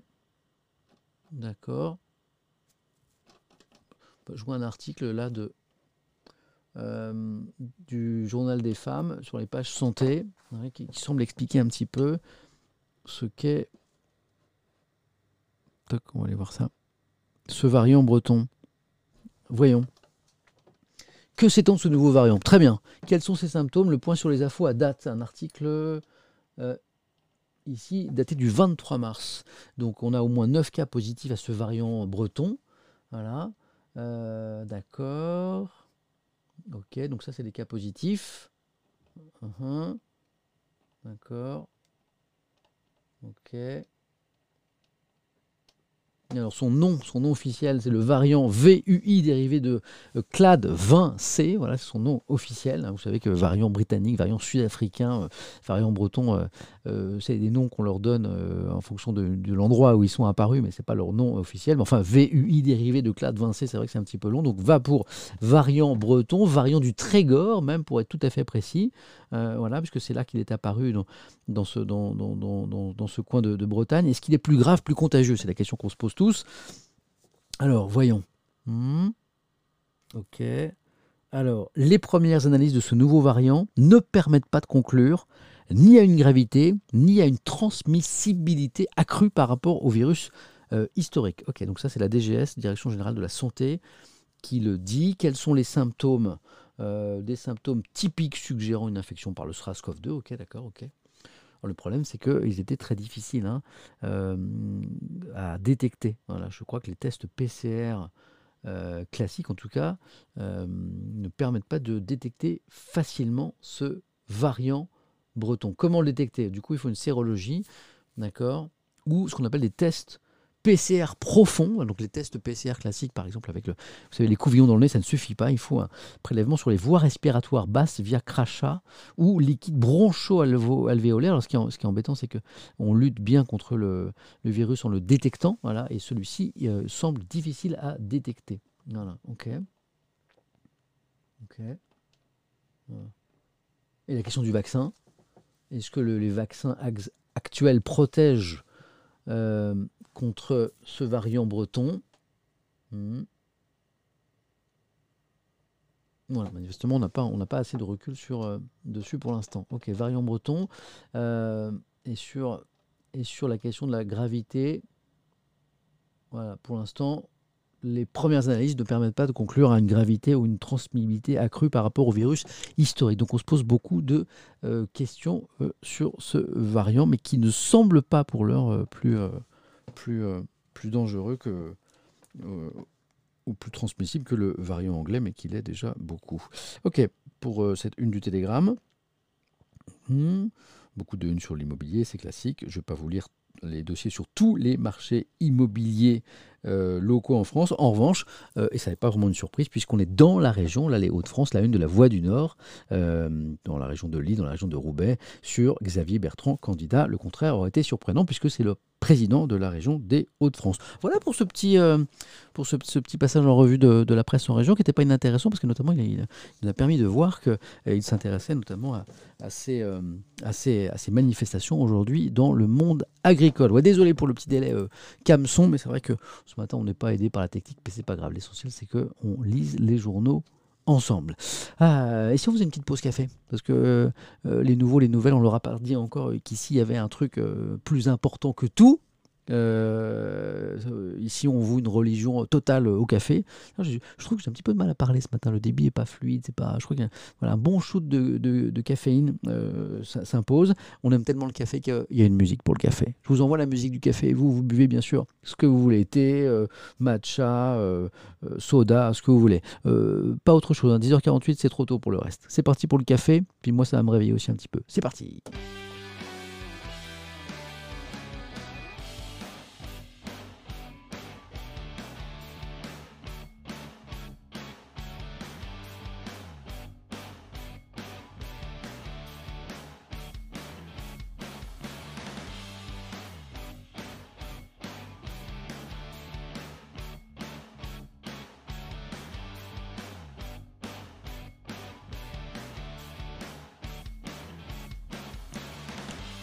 Alors ce faisant, du coup, j'ai euh, débranché euh, la tablette graphique euh, qu'on utilisait pour lire les lunes de PQR et j'ai l'impression qu'au niveau de la caméra, c'est mieux, non? Vous me confirmez que c'est mieux pour la caméra maintenant, depuis que j'ai débranché mon petit truc là et qu'on va passer à la presse papier? Est-ce que vous confirmez? Ou alors c'est le café qui a, tout, arrangé? Oui, tablette graphique, j'ai dit n'importe quoi. Je suis pas réveillé en fait. Ouais, c'est mieux ou quoi la cam? Toujours un petit délai? Voilà. Mais est-ce que ça, hein, ça, ça, Voilà. Hein? Il y a toujours un décalage. Bon, allez, on, débranche la caméra une dernière fois. Parce que je me dis que maintenant qu'on a débranché la tablette, ça peut arranger tout. Hop, une dernière fois, tentative de réglage. Toc, on va fermer la caméra. Hop. Et on la redémarre et on attaque la presse papier, notamment avec, la candidature de Xavier Bertrand. Parce que c'est un petit peu ce qui fait la une ce matin. Il y a quelques articles assez intéressants pour euh, comprendre de quoi il retourne. Voilà. Ah, tu t'es pas réveillé, tu t'es surtout jamais couché. Samuel me dit Lopez Bandito. Écoute, euh, c'est pas faux. C'est pas faux. Voilà. Alors, hop, l'image est revenue. Alors, allez, c'est la dernière tentative. Et puis, même s'il y a un petit décalage, on va lire. Est-ce que c'est mieux au niveau de l'image, du son, du décalage? Le FC Silmi, on va en parler, mais tellement du FC Silmi, vous inquiétez pas, on ira voir l'article de, West France, c'est prévu. Ça marche? Ah bah, Allez, on touche plus à rien. Ouais, c'est super. Bon, alors ça, c'est vraiment le truc. Vraie surprise. Alors, pas que Xavier Bertrand soit candidat euh, à la prochaine présidentielle, c'est pas ça la, surprise. La surprise, c'est qu'il l'annonce là, si vite. Alors, ça a un peu surpris euh, tout le monde, et on en parlait beaucoup ce matin dans les rédactions. Alors, c'est ce qui s'appelle une exclusivité, hein. c'est-à-dire que c'est vraiment le point qui sort l'info, euh, qui publie une longue interview du président des Hauts-de-France. Je crois qu'il y a même un petit message vidéo qu'on peut trouver sur le site du point, le point, .fr, où on voit Xavier Bertrand qui officialise un petit peu euh, sa candidature. Euh, lisons, euh, vraiment le dossier est super bien fait, du point, voilà. article signé Sébastien Le Foll et Nathalie Chuc. Alors, lisons. Le président des Hauts-de-France veut croire en son destin national et il dévoile au point, ça s'appelle une exclusivité, son projet présidentiel. Un temps, Xavier Bertrand s'est laissé griser par les charmes de la vie parisienne charme de vie parisienne. Les conseillers en communication qui murmurent à votre oreille, les costumes élégants, les dîners en ville. Bon, moi, c'est pas ce que je préfère dans Paris, mais pourquoi pas. C'est l'époque entre 2008 et 2010 où il virevolte entre le ministère du Travail et le siège de l'UMP. Trop heureux qu'on le classe, lui, le fils d'employé de banque, dans la catégorie des meilleurs espoirs politiques. Bon, manifestement, ça faisait un petit peu plaisir. Sa soif de revanche sociale, euh, il faut, rappeler que Xavier Bertrand, il était euh, assureur, il n'a pas fait l'ENA, tout ça, donc euh, il pouvait se sentir décalé par rapport à ce milieu politique qu'il avait intégré. Donc le point écrit, sa soif de revanche sociale le précipite dans une boulimie de responsabilité trop haut, trop vite. Lorsqu'il arpente le week-end le marché de Saint-Quentin, le portable rivé à l'oreille, il écoute à peine ses administrés. Au législatif de 2012, ils lui font payer. Il ne doit sa réélection qu'à 200 voix. Xavier Bertrand a retenu la leçon, il s'était perdu, il s'est retrouvé, il a fait de son complexe social une force. Qu'est-ce que nous dit là le point? C'est qu'à un moment, il a été séduit par les lumières de Paris, il a oublié un petit peu d'où il venait, et puis les électeurs lui ont fait payer, et puis il l'a compris. À l'heure où les Gilets jaunes et les premiers de corvée du Covid ruminent les promesses oubliées du chef de l'État, il veut, lui, être le candidat de la France des invisibles. Son livre de référence, Les deux clans, dans lequel l'essayiste David Goodhart dépeint deux Occidents qui ne se comprennent plus, les diplômés, aisés, citoyens du monde, les partout, comme le dit l'essayiste, face aux oubliés de la mondialisation, aux revenus modestes attachés de gré ou de force à leur terre, les quelque part. C'est une analyse qui est quand même intéressante, en tout cas qui questionne par rapport à la fracture grandissante entre les politiques et les citoyens. Son passé d'assureur de province, hein, je vous disais, il dans les assurances, que les sarkozystes ont beaucoup moqué, est devenu son brevet popu, donc à Xavier Bertrand, pour ceux qui suivent. Il n'a pas fait l'ENA, et alors euh, Il regarde Miss France, il écoute les enfoirés, et alors Son problème, c'est qu'il a la gueule du type qui vient réparer la photocopieuse. Qui est-ce qui disait ça? Un ténor de droite. Mépris de classe, riposte-t-il. Le peuple, il le comprend parce qu'il lui ressemble. Voilà un petit peu pour, pour ceux qui ne connaissent pas le personnage, euh, une partie du, trajet de Xavier Bertrand, euh, cet homme qui, euh, parfois par ses pairs, a été méprisé, puisqu'il n'avait pas forcément suivi le même, la même formation, le même chemin que. Et de cette faiblesse, eh bien, il a fait une force. Voilà. Alors l'article maintenant s'intéresse à ses ambitions On avait compris qu'il convoitait l'Élysée. Tu m'étonnes, c'était carrément pas un secret. C'était même l'objet des railleries de la Macronie. Son souci, c'est qu'ils annoncent sa candidature tous les six mois. Pique un ministre. En bon assureur, Xavier Bertrand, 56 ans, euh, avait conservé une clause de rétractation en cas de rétropédalage. Il se préparait, il y pensait, mais jamais, jamais à ce jour, c'est ça la nouveauté ce matin, jamais à ce jour, il n'avait prononcé ces trois mots excluant toute marche arrière je suis candidat. Il n'avait jamais dit ça. Et il le dit dans le point. C'est fait. Il se présentera que son ex-famille des Républicains organise une primaire ou pas. Alors ça, c'est très important. Xavier Bertrand, il dit euh, la primaire, c'est pas pour moi. L'élection présidentielle, c'est bon, assez euh, gaulien ou gaulliste comme conception. C'est la rencontre entre un homme et euh, un, un, peuple, une nation, un pays. Donc les primaires, c'est pas pour moi. Donc que LR organise des primaires ou pas, ils s'en fichent il y va. Ça, c'est important dans cette candidature.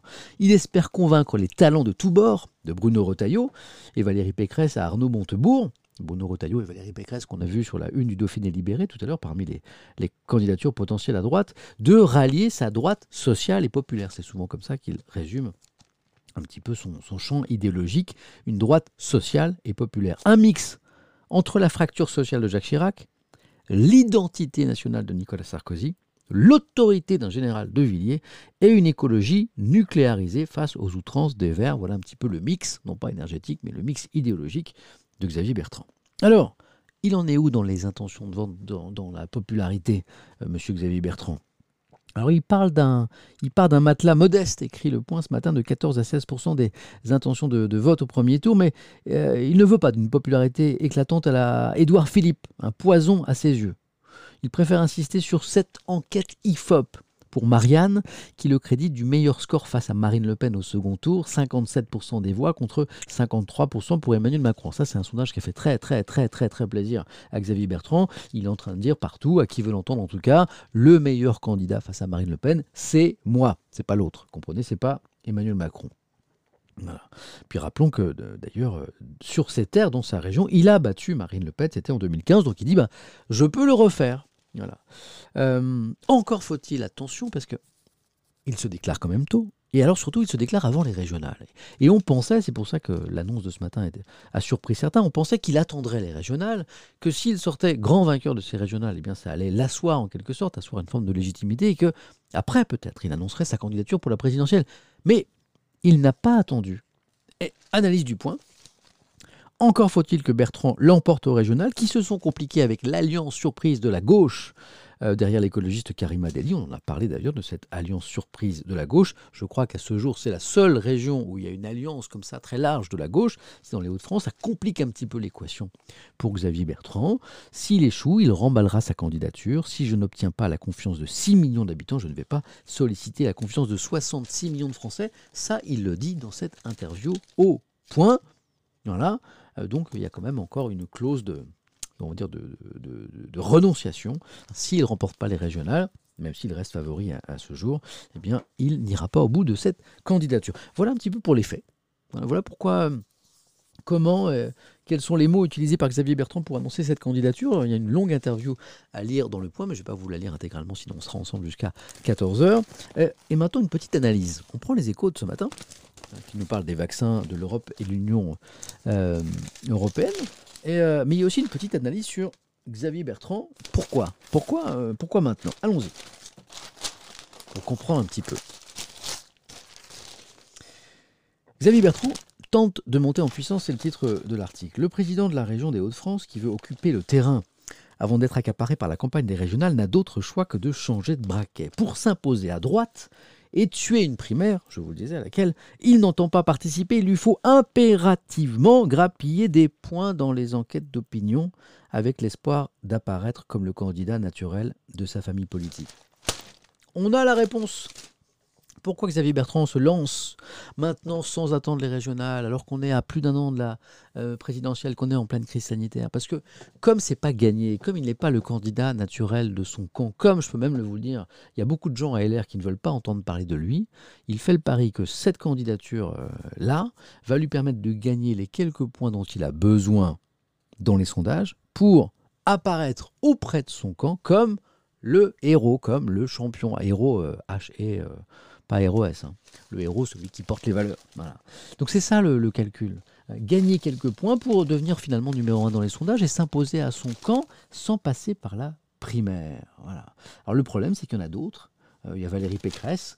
Euh, les échos en parlent euh, ce matin. Et d'ailleurs, on a un article qui évoque l'autre stratégie de Valérie Pécresse qui est dans l'opinion que je vais vous lire dans une minute. Un dernier mot de Xavier Bertrand qui qui travaille ces réseaux, voilà, actuellement, nous expliquent les échos, hein, qui travaille notamment les républicains qui ne veulent pas de lui, parce que euh, les militants, certains militants LR ont un petit peu en travers de la gorge le fait euh, qu'il a quitté le, parti après l'élection de Laurent Wauquiez, voilà.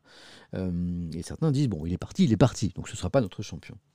et puis, les échos écoutent aussi les critiques contre Xavier Bertrand. Nombre d'élus le jugent encore un petit peu court, surtout dans un contexte de crise grave, épingle son manque de charisme, euh, sa démagogie. Hein. Il a des qualités, mais il n'a pas de carrure, dit un membre de la direction du parti. Il ne fait pas président, soupire un élu local, euh, d'autant plus inquiet que Xavier Bertrand peut être au régional le moins bien élu des présidentiables. La droite n'est pas dans le match, observe cet élu local. Voilà, donc certains disent que c'est pas avec Xavier Bertrand qu'ils vont gagner. certains se demandent si a la stature pour le job. J'en parlais avec euh, mon équipe ce matin à France Info et, j'ai une amie journaliste qui me disait, alors pas à propos de Xavier Bertrand du tout, mais euh, un jour elle discutait euh, avec, avec, avec une, femme journaliste qui, qui, avait une expression incroyable pour résumer ceux qui manquaient de charisme et qui disait, j'aime bien cette phrase, il a le charisme d'un fauteuil en sky. je ne sais pas ce que vous en pensez, mais je trouvais ça assez joliment trouvé. Il a le charisme d'un fauteuil en sky. Voilà. Euh, je, pense que je vais la garder, je vais la, je vais la ressortir un jour. Voici pour les ambitions de Xavier Bertrand. Et oui, je sais, ouais. Ah bon Il y a un charisme d'une huître. Ah ouais? Elle a pas mal. Ouais, c'est vrai. charisme d'une huître, c'est bien aussi. Voilà. Euh, ouais. Ah bah vous connaissez, oui. Charisme d'une huître. Ouais.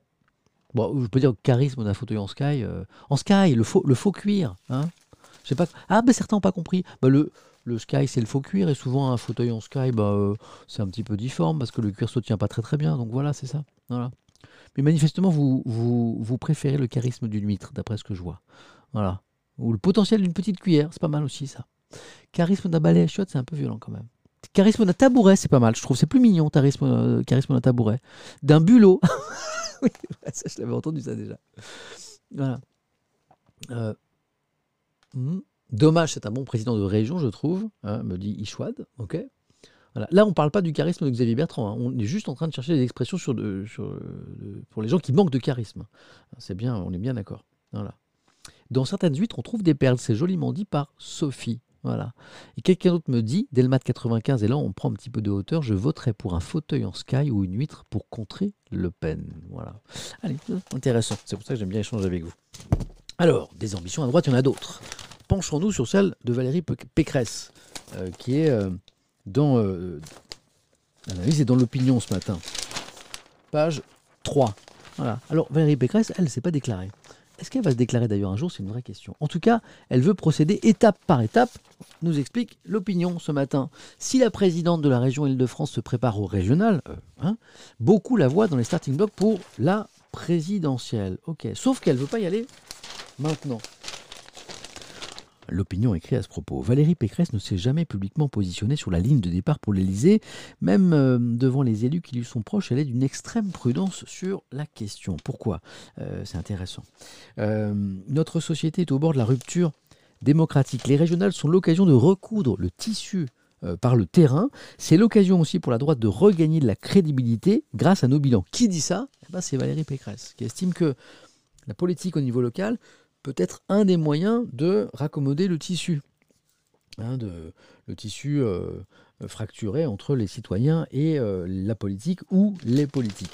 C'est une analyse intéressante. Donc aujourd'hui, elle privilégie manifestement le terrain local et notamment les élections régionales. Euh, fin de l'analyse de l'opinion. Valérie Pécresse, elle, fait le forcing pour qu'une primaire soit organisée à l'automne. Donc on n'est pas du tout sur la ligne de Xavier Bertrand afin de trancher entre les différents candidats.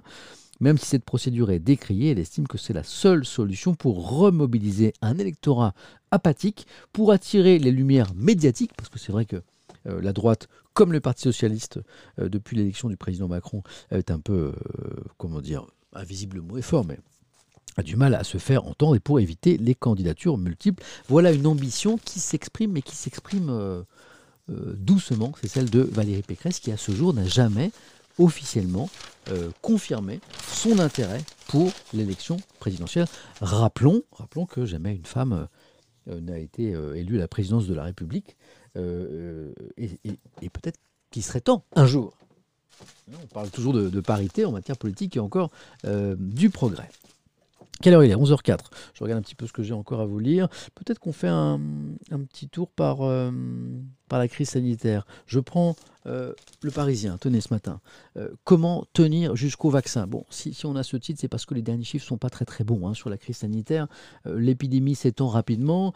Trois nouveaux départements devraient être placés sous surveillance renforcée. Donc là, on revient à la conférence de presse du Premier ministre en fin de journée aujourd'hui. On attend des annonces, peut-être trois départements supplémentaires qui va s'ajouter à la liste des 16. Hein, la surveillance renforcée, dit-on, plutôt que le confinement, puisqu'on sait aujourd'hui que finalement c'est un confinement relativement light. Et puis il y a la courbe des entrées en réanimation qui s'approchent du pic de la vague précédente. Alors, on est tellement abreuvé d'informations sur le Covid-19 qu'il est parfois difficile de savoir où on en est. Quand on lit le dossier du Parisien, qui est bien fait, pages 2 et 3, ben on comprend quand même que la situation est inquiétante. Lisons quelques lignes de cet article pour comprendre un petit peu où on est de cette crise sanitaire dans notre pays. L'épidémie s'emballe, voilà le titre résume, il faut tenir, mais jusqu'à quand? La parole à certains spécialistes. Tout flambe, résume Agnès Ricard-Hilbon, ancienne présidente de la Société française de la médecine d'urgence. Dans la région capitale, le nombre d'appels au SAMU a augmenté de 46% en 10 jours et les transports de cas Covid ont bondi de 65%. Donc ça sont des chiffres qui nous disent bien que ça se dégrade. On le sait, plus d'appels au SAMU égale plus d'impact sur les hôpitaux, décrypte la docteur. Euh, Axel Kahn, le généticien, lui, est en colère. Il dit L'histoire été écrite. Il n'y a aucune surprise. La France n'a pas voulu voir, dit Axel Kahn, qui est généticien, qui est aussi président de la Ligue contre le cancer. Dès lors que la souche anglaise, avec son infectiosité quasiment deux fois supérieure, s'est installée et que l'incidence euh, en Ile-de-France a dépassé 400, on allait vers la catastrophe. Axel Kahn fait partie de ceux euh, qui estiment qu'on n'a pas fait assez, qu'il aurait fallu, disons-le, qu'il aurait fallu reconfiner euh, strictement. Euh, la stratégie gouvernementale, question, vous posez peut-être cette question d'ailleurs. La stratégie gouvernementale en place depuis samedi du freiner sans enfermer peut-elle suffire?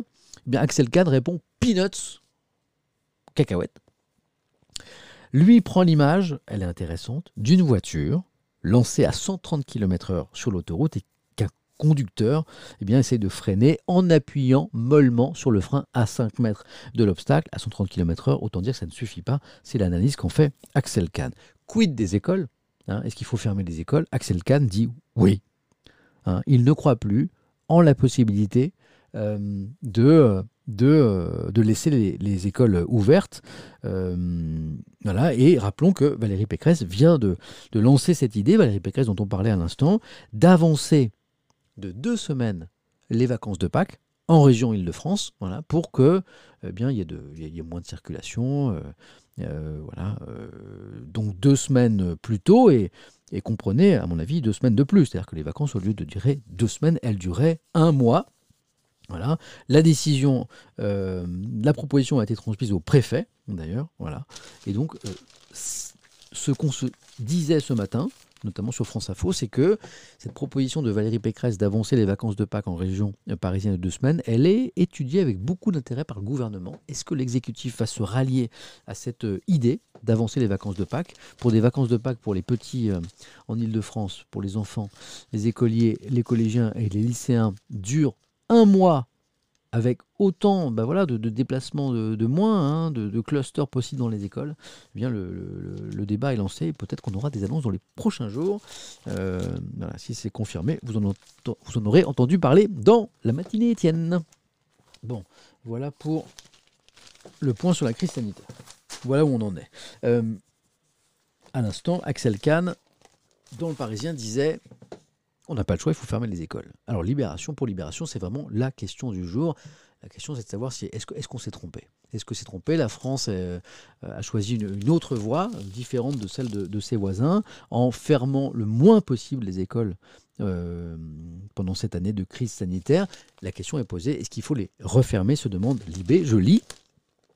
Confronté à une flambée de cas chez les jeunes et à des protocoles sanitaires insuffisants, des enseignants et des médecins réclament la fermeture des établissements. Tiens, vous savez quoi Je vais vous poser la question. On va faire un petit sondage sur la question dans un instant.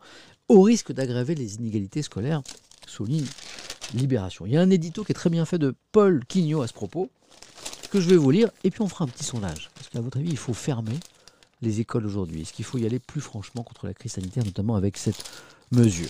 Le problème, c'est que faire des enfants, me dit Marie-Jo, 39 410, qu'on a peut-être à la maison et qui se demande comment elle va continuer, par exemple, peut-être à travailler alors qu'il faut garder les enfants C'est la grande question qui se pose aux parents. Lisons l'édito de Paul Quignot. En dernier recours. La fermeture des écoles ne doit intervenir qu'en dernier recours, écrivait le Conseil scientifique dans son dernier avis. Y sommes-nous? Est-ce qu'on est au dernier recours? Mercredi, cette question hautement inflammable n'a manifestement pas été abordée lors du Conseil de défense. Alors, en fait, Libération se demande pourquoi, euh, pourquoi on ne se pose pas plus la question au niveau de, l'exécutif, le Conseil de défense. Pourtant, l'évolution de l'épidémie en milieu scolaire inquiète au plus haut point nombre de spécialistes, notamment dans les zones les plus touchées par le virus, l'île de France par exemple. Sur ce sujet, en laissant ces établissements scolaires ouverts depuis le deuxième confinement, la France a fait exception. La France euh, a une politique différente de, de la plupart de ses voisins européens sur cette question, euh, vous le savez sans doute. Une décision largement approuvée, vu les décas du premier confinement, entre le préjudice généralisée sur l'acquisition des connaissances, les risques de décrochage scolaire, notamment dans les milieux défavorisés. Les enfants ne sont pas égaux hein, par rapport à cette crise, on le sait. Et les impacts psychologiques potentiellement dévastateurs, eh bien l'idée qu'il y a plus d'inconvénients à fermer les écoles qu'à les laisser ouvertes a été largement admise aujourd'hui. Euh, comment dire, il y, a, une forme de consensus aujourd'hui au sein de la population française pour dire bah oui, oui, c'est la bonne politique, on a raison de ne pas fermer les écoles. C'est ce que rappelle Libération. Sauf qu'aujourd'hui, eh bien peut-être que la pression épidémique rend cette position intenable. En tout cas, Libération euh, et Paul Quignot dans son édito soulève la question. Hmm. Alors, revenir sur cette décision serait un échec majeur pour l'exécutif parce que ça reviendrait à tuer sa stratégie dite de la, troisième voie, hein, qui est déjà assez étroite. Et face à ce risque, la posture de Jean-Michel Blanquer, le ministre de l'Éducation, euh, euh, est étrange.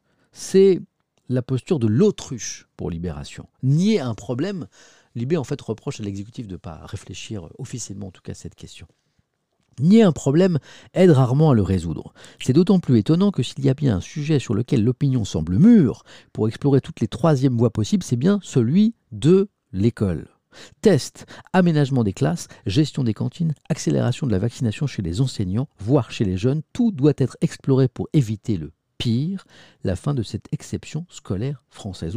Libération a une analyse extrêmement intéressante. Libération dit le problème, c'est pas tant de laisser ouvert ou, fermé, c'est que pour laisser les écoles ouvertes, il faudrait prendre plein de mesures par rapport aux cantines, par rapport euh, aux, mesures sanitaires dans les écoles, par rapport aux tests, par rapport à l'aménagement des classes. Et ça, ça n'est pas fait. Libération reproche au gouvernement de ne pas s'occuper suffisamment des écoles pour justement pouvoir les laisser ouvertes. Analyse intéressante dans l'IB aujourd'hui. Qu'est-ce que vous en pensez? Qu'est-ce que vous en pensez? Je vois beaucoup, beaucoup, beaucoup, beaucoup de commentaires sur la question. On va faire un sondage. Hein, on va faire un petit sondage. Hop. Hop, un petit sondage sur cette question. Alors, les écoles. Comment on va faire ça? Alors, faut-il. Euh, faut-il. Faut-il. Hop, deux points. Un, fermer les écoles. C'est l'idée qu'il faut utiliser des outils forts, efficaces contre la crise sanitaire, sinon on ne va jamais en sortir. Hop, je me fais l'avocat de cette proposition. Est-ce qu'il faut fermer les écoles? Les laisser ouvertes pour toutes les raisons qu'on vient d'évoquer, décrochage scolaire, inégalité des enfants par rapport à l'accès au savoir. Hein. Euh, voilà. Ou alors, comme Libération on propose à l'instant, renforcer, drastiquement d'ailleurs, les mesures sanitaires dans les écoles. Cette troisième voie, elle est intéressante. Alors c'est compliqué parce que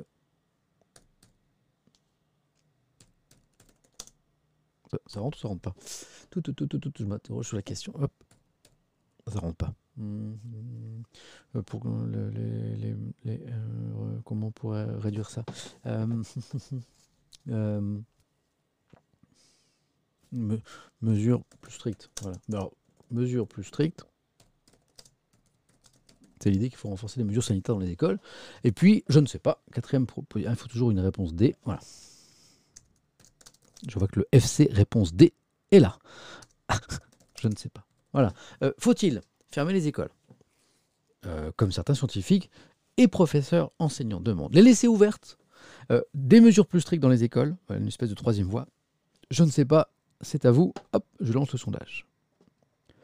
Voilà, un petit F5 dans le chat. Éventuellement pour voir le résultat s'afficher. Pendant que je fais un petit réglage, ne bougez pas. Oh, ben alors ça, comme, souvent, je suis surpris par le résultat. C'est très intéressant. J'adore cette idée qu'à chaque fois que je lance un sondage, j'essaie d'anticiper sur ce que vous allez répondre et je ne trouve quasiment jamais. Et ça, c'est plutôt rassurant. je trouve. Ah, laissez-moi voir quelque chose pendant que vous continuez à voter. Alors, voyons.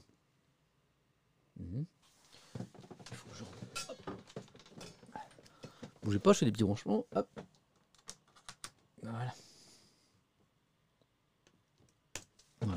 Alors on en est où? Ok. Il y a, alors pas une majorité, mais euh, en tête euh, quand même ce souhait de fermer les écoles pour 38% d'entre vous. Voilà. Vous n'êtes que, c'est étonnant, 17% à dire qu'il faut les laisser ouvertes en l'état, mais cette voie, cette troisième voie, cette voie médiane suggérée par Libération de les laisser ouvertes mais avec des mesures beaucoup plus strictes, on pense euh, euh, aux cantines par exemple, on pourrait imaginer par exemple que demain on ferme les cantines, on trouve une autre solution pour la restauration des, enfants, 33%, et je ne sais pas 12%, voilà. Et je vois des commentaires de parents dans le chat à ce propos, voilà. Euh, Doudelphi, par exemple, c'est intéressant, euh, ton témoignage. Je suis enseignant, les élèves ont le masque sous le nez H24, on fait la police tous les jours. Dès qu'ils sortent du collège, ils n'ont plus le masque, s'embrassent, se touchent et se collent. il, y plus facile de faire respecter les règles à l'école que, que dans la rue, je comprends bien. Euh, confinement strict avec juste école ouverte et télétravail obligatoire, me propose Archange Paul. Ok. Hmm. qui dit école fermée? Sarah dit 30% de risque en moins aux parents de choper le Covid. Oui. Euh, ok. Hmm. Mhm. Ah, il faut.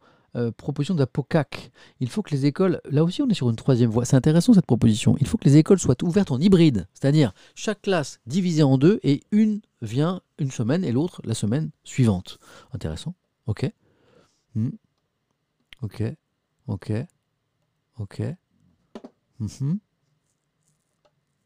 Hein, Bubu nous dit Je suis d'avis qu'il faut mettre le pays en pause pendant plusieurs semaines. Donc on revient au premier confinement, à tout fermer école, travail, frontières. Qui sait si, si on ne va pas devoir y revenir hein Voilà. Ok. Ouais. Ok. Évidemment, euh, la question de savoir si est-ce qu'il y a beaucoup de parents dans, dans le chat, bien sûr. Ouais. Ok. ok. D'accord, ok. Ok. Et puis certains s'inquiètent des conséquences pour euh, ben, l'apprentissage des enfants, bien sûr. Ok, d'accord. Alors si je reviens au résultat du sondage, alors si euh, j'ajoute 17% euh, à 34%, parce que certains me faisaient remarquer quand même qu'il fallait additionner ces deux chiffres pour savoir qui était pour le maintien des, écoles ouvertes. Un mesure plus stricte 34%, plus 17%, on a donc une majorité d'entre vous, hein, vous êtes 2000, 3000 à avoir voté, à souhaiter que les écoles restent ouvertes. Et euh, ceux qui sont partisans de fermer les écoles, 37% et 12%, je ne sais pas. Intéressant de faire ce sondage. En tout cas, la question, la question se pose. Et peut-être qu'on aura des annonces dans les prochains jours euh, de l'exécutif à suivre. Euh, rappelons qu'il y a une conférence de presse de Jean Castex euh, aujourd'hui, euh, en fin de, journée, a priori, avec notamment trois nouveaux départements concernés par les dernières mesures sanitaires. Voilà. Bon, et si on parlait d'autre chose? Enfin, oui et non. Parce qu'on va parler des Jeux Olympiques grâce à la Croix. Voilà. Il y a un article sur les, les, JO euh, au, Japon. Et en même temps, la, crise sanitaire n'est pas très loin. Pourquoi on en parle ce matin? Parce que vous avez peut-être vu l'image, en tout cas on l'a passé euh, ce matin dans la matinale de France Info. Eh bien, c'est parti pour la flamme olympique, hein, le parcours de la flamme olympique traditionnelle avant euh, les JO. Eh bien, ça a commencé ce matin, voilà, la flamme des Jeux de Tokyo euh, vacille mais ne s'éteint pas, titre La Croix. Alors la flamme est donc partie euh, ce matin de la ville de Fukushima. évidemment, c'est un symbole, dix ans après euh, le tremblement de terre, le, tsunami et la catastrophe nucléaire. Et puis l'article de La Croix, alors vraiment, si, est vraiment extrêmement intéressant parce que moi, j'avais pas lu beaucoup de choses sur les JO et, vraiment nous fait comprendre que eh ces Jeux olympiques de Tokyo vont se dérouler dans des conditions, dans une, je dirais même une atmosphère, une ambiance extrêmement euh, particulière. Euh, depuis quelques semaines, à Tokyo, circule une blague sur les Jeux olympiques. En mars, nous aurons des Jeux sans spectateurs étrangers, des Jeux sans spectateurs étrangers. En avril, des Jeux sans spectateurs japonais et en mai, nous aurons des Jeux sans athlètes. il, y a beaucoup de, euh, il y a beaucoup de gens au Japon qui se demandent si finalement ces Jeux vont vraiment se tenir. Le jour où le coup d'envoi du relais de la flamme olympique est donné dans la ville de Fukushima, cette plaisanterie mordante sur le destin contrarié de ces Jeux de Tokyo 2020, parce qu'il a été décidé de ne pas changer la date, donc les Jeux de Tokyo 2021 euh, vont s'appeler Tokyo 2020, voilà. Eh bien, cette blague illustre l'état d'esprit qui domine au sein de l'opinion publique japonaise, où se mêlent sarcasme et hostilité en pleine pandémie du coronavirus. Ce que moi j'ai appris avec cet article, c'est qu'il y avait beaucoup de Japonais qui en fait n'en voulaient pas de ces Jeux olympiques. La Croix écrit Il semble de plus en plus évident que la volonté du gouvernement japonais et du CIO, Comité international olympique, est de maintenir à tout prix la tenue de ces Jeux. Donc, côté gouvernement à Tokyo et côté CIO, on veut que ces Jeux soient maintenus. Et manifestement, ce n'est pas tellement euh, l'avis de la population. Euh, alors du côté des organisateurs, on dit, il n'y a pas de plan B, on dit ces jeux seront le témoignage de la défaite du virus face à l'humanité. Voilà, c'est l'ancien Premier ministre Shinzo Abe qui avait déclaré ça. Mais, mais, mais, mais, il y a un mais. Si les campagnes de vaccination dans le monde apportent l'espoir, l'opinion publique japonaise reste profondément hostile à ces Jeux olympiques. D'une part, à cause des nombreux scandales financiers, plagiat, coûts euh, euh, du stade, propos sexistes aussi de l'ancien président du comité euh, olympique japonais, hein, qui a été écarté. Donc il y a tous ces scandales, mais aussi en grande partie par crainte que le virus importé par les athlètes étrangers ne vienne contaminer un pays qui affirme contrôler l'épidémie officiellement. Il n'y a eu que 8908 morts Hein, sur une population de 126 millions d'habitants. Donc si on prend les chiffres officiels, on est quand même très très très très loin euh, des chiffres d'un pays comme la France, par exemple. Alors, la flamme olympique est lancée, la flamme vacille mais ne s'éteint pas. Euh, écrit la croix, mais ce qui est sûr, c'est que même si ces jeux vont se tenir, ben, ils ne seront vraiment pas comme les autres. On se dirige de plus en plus vers des jeux en distanciel, à l'image de ce que vit la planète entière depuis un an. Ils seront très étranges, ces Jeux olympiques. Le fait de ne pouvoir y être ne remet pas en cause l'universalité des Jeux.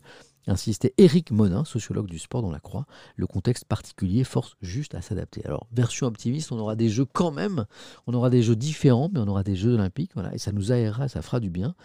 Et puis, euh, version pessimiste, euh, pourquoi pas jusqu'à l'annulation.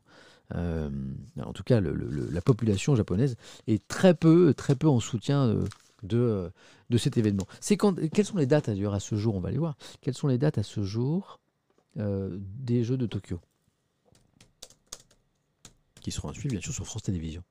Hop, Jeux de Tokyo, ok. Donc, a priori, ça semble ça.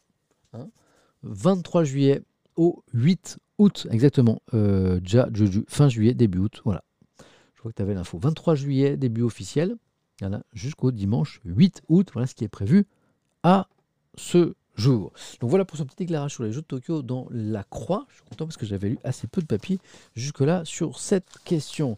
Euh, on revient à la crise sanitaire. Avec cette question. Non, on va faire un petit café d'abord. 11h22, là, ça il fait soif. Il fait soif. Euh, un petit café, j'envoie la musique du café, vous avez le droit, vous, de boire ce que vous voulez, c'est parti. Hop. On tout ça. Et après, on se pose la question, à quand la fin? C'est super ce matin. Café Ah oui, le FC euh, Silmi, j'oublie pas. Hein.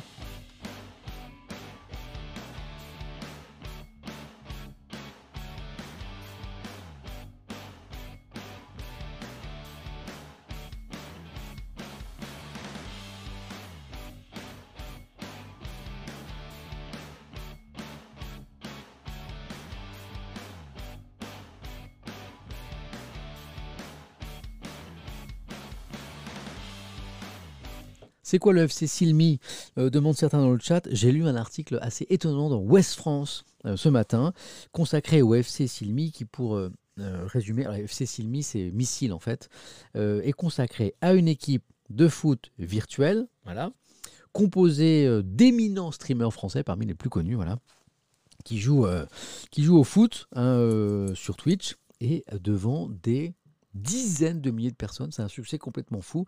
L'article se penche un petit peu sur le phénomène. L'article est super bien troussé. Donc on va en parler. Euh, de, ce FC Silmi et je vois qu'il y, a des, des fans, je vois qu'il y a des émotes euh, dans le chat. Alors, prenons, prenons cette, question que, qu'on est très nombreux à se poser. À quand la fin? Quand est-ce que ça va terminer? Est-ce qu'aujourd'hui, 25 mars 2021, on peut imaginer une date de fin? Est-ce qu'on peut se dire que, je sais pas, euh, à l'été prochain Est-ce que à l'automne prochain Est-ce que euh, dans un an, est-ce qu'on en aura fini avec la crise du Covid-19 voilà. Je spoil un petit peu. L'Express a beau se poser la question, il n'arrive pas à répondre euh, parce que c'est extrêmement compliqué. Lisons ces, ces, quelques lignes de ce dossier qui est vraiment bien fait, que je vous recommande. Les semaines à venir s'annoncent difficiles. Les vaccins, le beau temps nous offriront sans doute des jours meilleurs, ça c'est sûr, il y aura des jours meilleurs. Mais est-ce que ce sera la fin du Covid-19, c'est ça qui n'est pas sûr. La vie demain ne sera plus celle d'avant car nous sommes loin d'être débarrassés du Covid. Pourquoi? Pourquoi l'Express écrit ceci dans son dernier numéro qui, vient de sortir euh, aujourd'hui? Jusqu'à la fin de l'année dernière, euh, l'optimisme prévalait avec l'arrivée de vaccins efficaces. Épidémiologistes, infectiologues, virologues se disaient confiants. La pandémie serait bientôt jugulée. Il y a quelques mois, on, disait ça. Les vaccins vont permettre de, tuer le Covid. On va, va en être débarrassé. On disait cet été, là, cet été qui arrive, la pandémie sera jugulée à l'automne, à l'automne, au plus tard. Et puis, et puis, et puis, et puis des virus 2.0 sont arrivés, les fameux variants. Et, et ça a tout changé. Depuis, l'optimisme s'est effrité. Les projections des experts sur un retour possible à la vie normale se sont faites plus floues. Et euh, une spécialiste, Marie-Paul Kieny, présidente du comité scientifique sur les vaccins Covid-19, dit ceci. En fait, c'est là où on se rend compte que l'équation est un peu compliquée. Tout va dépendre de la disponibilité des doses, du rythme de campagne de vaccination, de l'efficacité des vaccins à plus long terme. Ça, euh, on se pose beaucoup de questions là-dessus. De leur effet sur la transmission du virus. Là aussi, il n'y a pas de certitude. De notre capacité à l'inoculer au moins de 18 ans. La question de la vaccination des enfants qu'on commence à poser. De l'apparition ou non de plusieurs variants échappant à l'immunité. Ce sont tous ces facteurs pris ensemble qui vont déterminer la vitesse à laquelle nous sortirons de cette crise, explique donc Marie-Paul Kenny, et on voit pourquoi il est difficile de répondre à cette question. Encore faut-il s'entendre d'ailleurs sur ce que sortie de crise veut dire. Parce que ce que l'Express nous dit ce matin, c'est que bah, ce ne sera pas forcément la vie d'avant. les vaccins sont en train d'être déployés dans de nombreux pays, mais cela ne signifie pas que tout sera bientôt résolu. Nous allons simplement passer à une autre phase de cette pandémie. C'est euh, ce que plusieurs scientifiques écrivaient fin février dans la revue The Lancet. Alors bien sûr, on ne devrait euh, à l'avenir plus voir euh, déferler des vagues dévastatrices du Covid, première vague, deuxième vague, troisième vague, c'est l'espoir, mais on ne sera pas forcément débarrassé du virus pour autant, parce que pour ça, eh bien, il faudrait atteindre l'immunité collective pour maîtriser totalement l'épidémie. Voilà. Et, ce, nous explique très bien que cette immunité collective, notamment en raison des variants, eh bien, va être très difficile à atteindre. Et qu'il faudrait vacciner une proportion extrêmement importante, et notamment les jeunes, on se pose de plus en plus la question de la vaccination des jeunes, pour atteindre cette immunité collective. C'est pour ça que sur euh, une date potentielle de fin de cette crise, il est très difficile de se prononcer. Je vous lis la fin de ce dossier. Euh, euh, pour finir sur une note optimiste, l'alternative ou peut-être la suite de ce scénario, hein, d'une sortie de, de crise longue, l'arrivée de médecins, de, médicaments efficaces, parce qu'on parle beaucoup des vaccins, mais il ne faut pas oublier que des, milliers de chercheurs à travers le monde cherchent un traitement, pas un vaccin, mais un traitement pour, quand on a chopé le Covid, le guérir. Donc ça, ça peut changer la donne, bien sûr. C'est une possibilité. Ou alors, toujours euh, pour finir sur une note positive, que le virus finisse par se fatiguer, par épuiser toutes ses capacités de mutation délétères, ambiance délétère, il rejoindrait alors les quatre autres coronavirus humains qui circulent en permanence parmi nous. Il y a quatre autres coronavirus qui circulent actuellement depuis plusieurs siècles et qui ne donnent que des rhumes. Hein, c'est l'infectiologue suisse Didier Pittet qui écrit cela. Donc, voilà. En raison des variants très difficiles d'imaginer à très court terme une sortie définitive de la crise sanitaire, je résume le dossier parce qu'il y a la question de l'immunité collective qui est difficile à atteindre. Mais mais il y a des game changers, c'est un mot qui est devenu très à la mode ces derniers temps, qui pourraient être l'arrivée d'un traitement, ou encore eh bien, euh, euh, le virus qui finirait par disparaître. Ça s'est vu. Voilà. Donc il y a Tenob FC qui me dit l'ambiance. Je finis sur un truc positif quand même. Voilà. C'est vrai qu'aujourd'hui on est plutôt dans le dur. Mais ça, hein, ça fait plusieurs semaines déjà que je, que je, vous lis des articles sur les épidémiologistes, les scientifiques qui nous disent que le mois de mars va être dur. C'est drôle toutes ces questions que j'ai sur euh, le café que je bois. c'est trop chaud. Qu'est-ce que tu bois comme café? Euh, Pourquoi je bois autant de café? Parce que j'ai une hygiène de vie qui est déplorable, que je ne vous conseille d'ailleurs pas du tout. Je dors 3 euh, heures par nuit, en moyenne. Par, parfois, je pousse, euh, quand je fais une grasse mat, 4 à 5 heures. Je fais, je fais trop de trucs, parce que je fais trop de trucs que j'aime. J'adore Question pour un champion. J'adore l'équipe euh, que j'ai le matin, la matinale de France Info. Voilà. J'adore cette aventure sur Twitch que, que, je vis avec vous euh, le plus souvent possible. Donc je dors pas beaucoup et c'est pas très bien. Voilà. Euh, et puis, et puis, et puis j'essaie d'être présent le plus possible auprès de ma famille, de mon épouse et de mes deux enfants. Donc c'est dans le sommeil que j'ai tapé. Donc je bois pas mal de café. Alors je donnerai pas la marque parce que je vais pas faire de pub. Voilà. Mais, mais je, je, bois du café, je bois du café qui est avec de la caféine dedans. Mais j'en bois. J'en bois, j'en bois deux le matin en me réveillant. J'en bois quatre euh, pendant ma matinale de France Info. Donc ça fait six. Et j'en reprends deux en fin de journée pour me relancer. Euh, ça fait huit. Quand je stream, j'en bois deux de plus pour me maintenir à peu près à niveau. Sinon, j'arrive pas à parler. Ça fait 10. Voilà. Euh, et quand je fais question pour un champion, je stream pas. Donc on enlève deux, ça fait 8. Mais du coup, je bois à peu près 6 cafés dans la journée. Donc 8 plus 6, 14, c'est ça? Voilà. Donc maximum 14. Donc voilà, c'est pas quelque chose que je vous conseille, c'est un petit peu excessif. mais en même temps, comme je m'amuse beaucoup, la fatigue imprime pas trop et pour l'instant, ça tient. bon, bonne nouvelle. On va vers des trucs un peu plus sympas là. On a parlé de politique, on a parlé de Xavier Bertrand, on a parlé de la présidentielle, on a parlé du Covid. Je vous ai gardé des trucs vraiment sympas pour terminer. Euh, des, belles histoires, euh, des, belles personnes. Mais d'abord, euh, je vous ai promis de vous, de vous parler du FC. quel FC je vous ai prévu de parler Est-ce que vous suivez un petit peu? Je vais vous chercher l'article. Le FC, le FC, le FC, il s'agit de football. Le FC, est-ce que vous avez la ref? Voilà, Silmi, exactement. Alors, normalement, je me suis, euh, je envoyé, bougez pas, euh, en mail l'article de West France que j'ai retweeté d'ailleurs. Si vous le cherchez, vous allez sur mon compte Twitter. J'ai posté euh, ce matin d'ailleurs l'article de West France qui est vachement bien fait. Je vais le chercher et on le lit ensemble. alors, où est-ce qu'il est, oh J'ai reçu 600 mails depuis ce matin. Bougez pas. Ok. Je crois qu'il est là. Je l'ai. Qu'est-ce que le FC Silmi J'ai l'article. Je vais essayer de vous l'afficher. Hop. Tac. Bougez pas. Je vais vous mettre ça. Et on va lire ensemble. C'est vraiment sympa. Tac. Tac. Parce que je fais les bruitages aussi. Voilà. Alors si je fais ça, est-ce que vous l'avez? Oui, voilà. Vous allez voir, on va se régaler. L'article est vraiment sympa. Alors, qu'est-ce que c'est? Qu'est-ce que c'est? Voilà. voilà, vous l'avez. J'ai vérifié que vous l'aviez. Alors, Ginedine Gidane, on va se régaler. Rodolphe Kerbeuf, qu'est-ce que le FC Silmi, ce club de foot virtuel? C'est un, article de Clément Lelay qui fait un super travail, qui suit tout ce qui est e-sport, euh, actualité euh, numérique euh, pour West France. Voilà. Alors, voyons de quoi il retourne. Euh, depuis maintenant un mois, la plateforme de diffusion en direct Twitch, je ne sais pas si vous connaissez, c'est un truc euh, génial où il se passe plein de choses, accueille un mois seulement, et c'est un succès fou, un club de foot virtuel, le FC Silmi.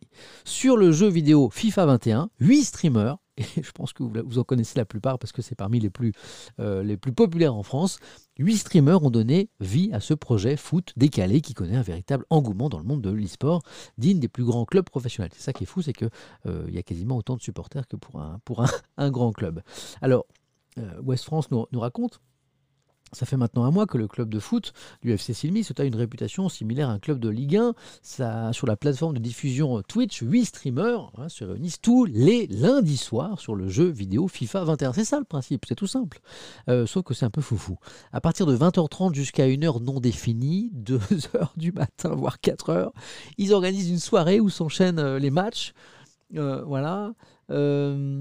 Et alors, euh, l'article explique que sur ce jeu, un FIFA 21, euh, c'est ça qui est intéressant, eh bien, on peut créer un joueur fictif, intégralement modifiable. On peut gérer l'apparence physique, la taille, le poids, les qualités techniques du joueur, son style de jeu, etc.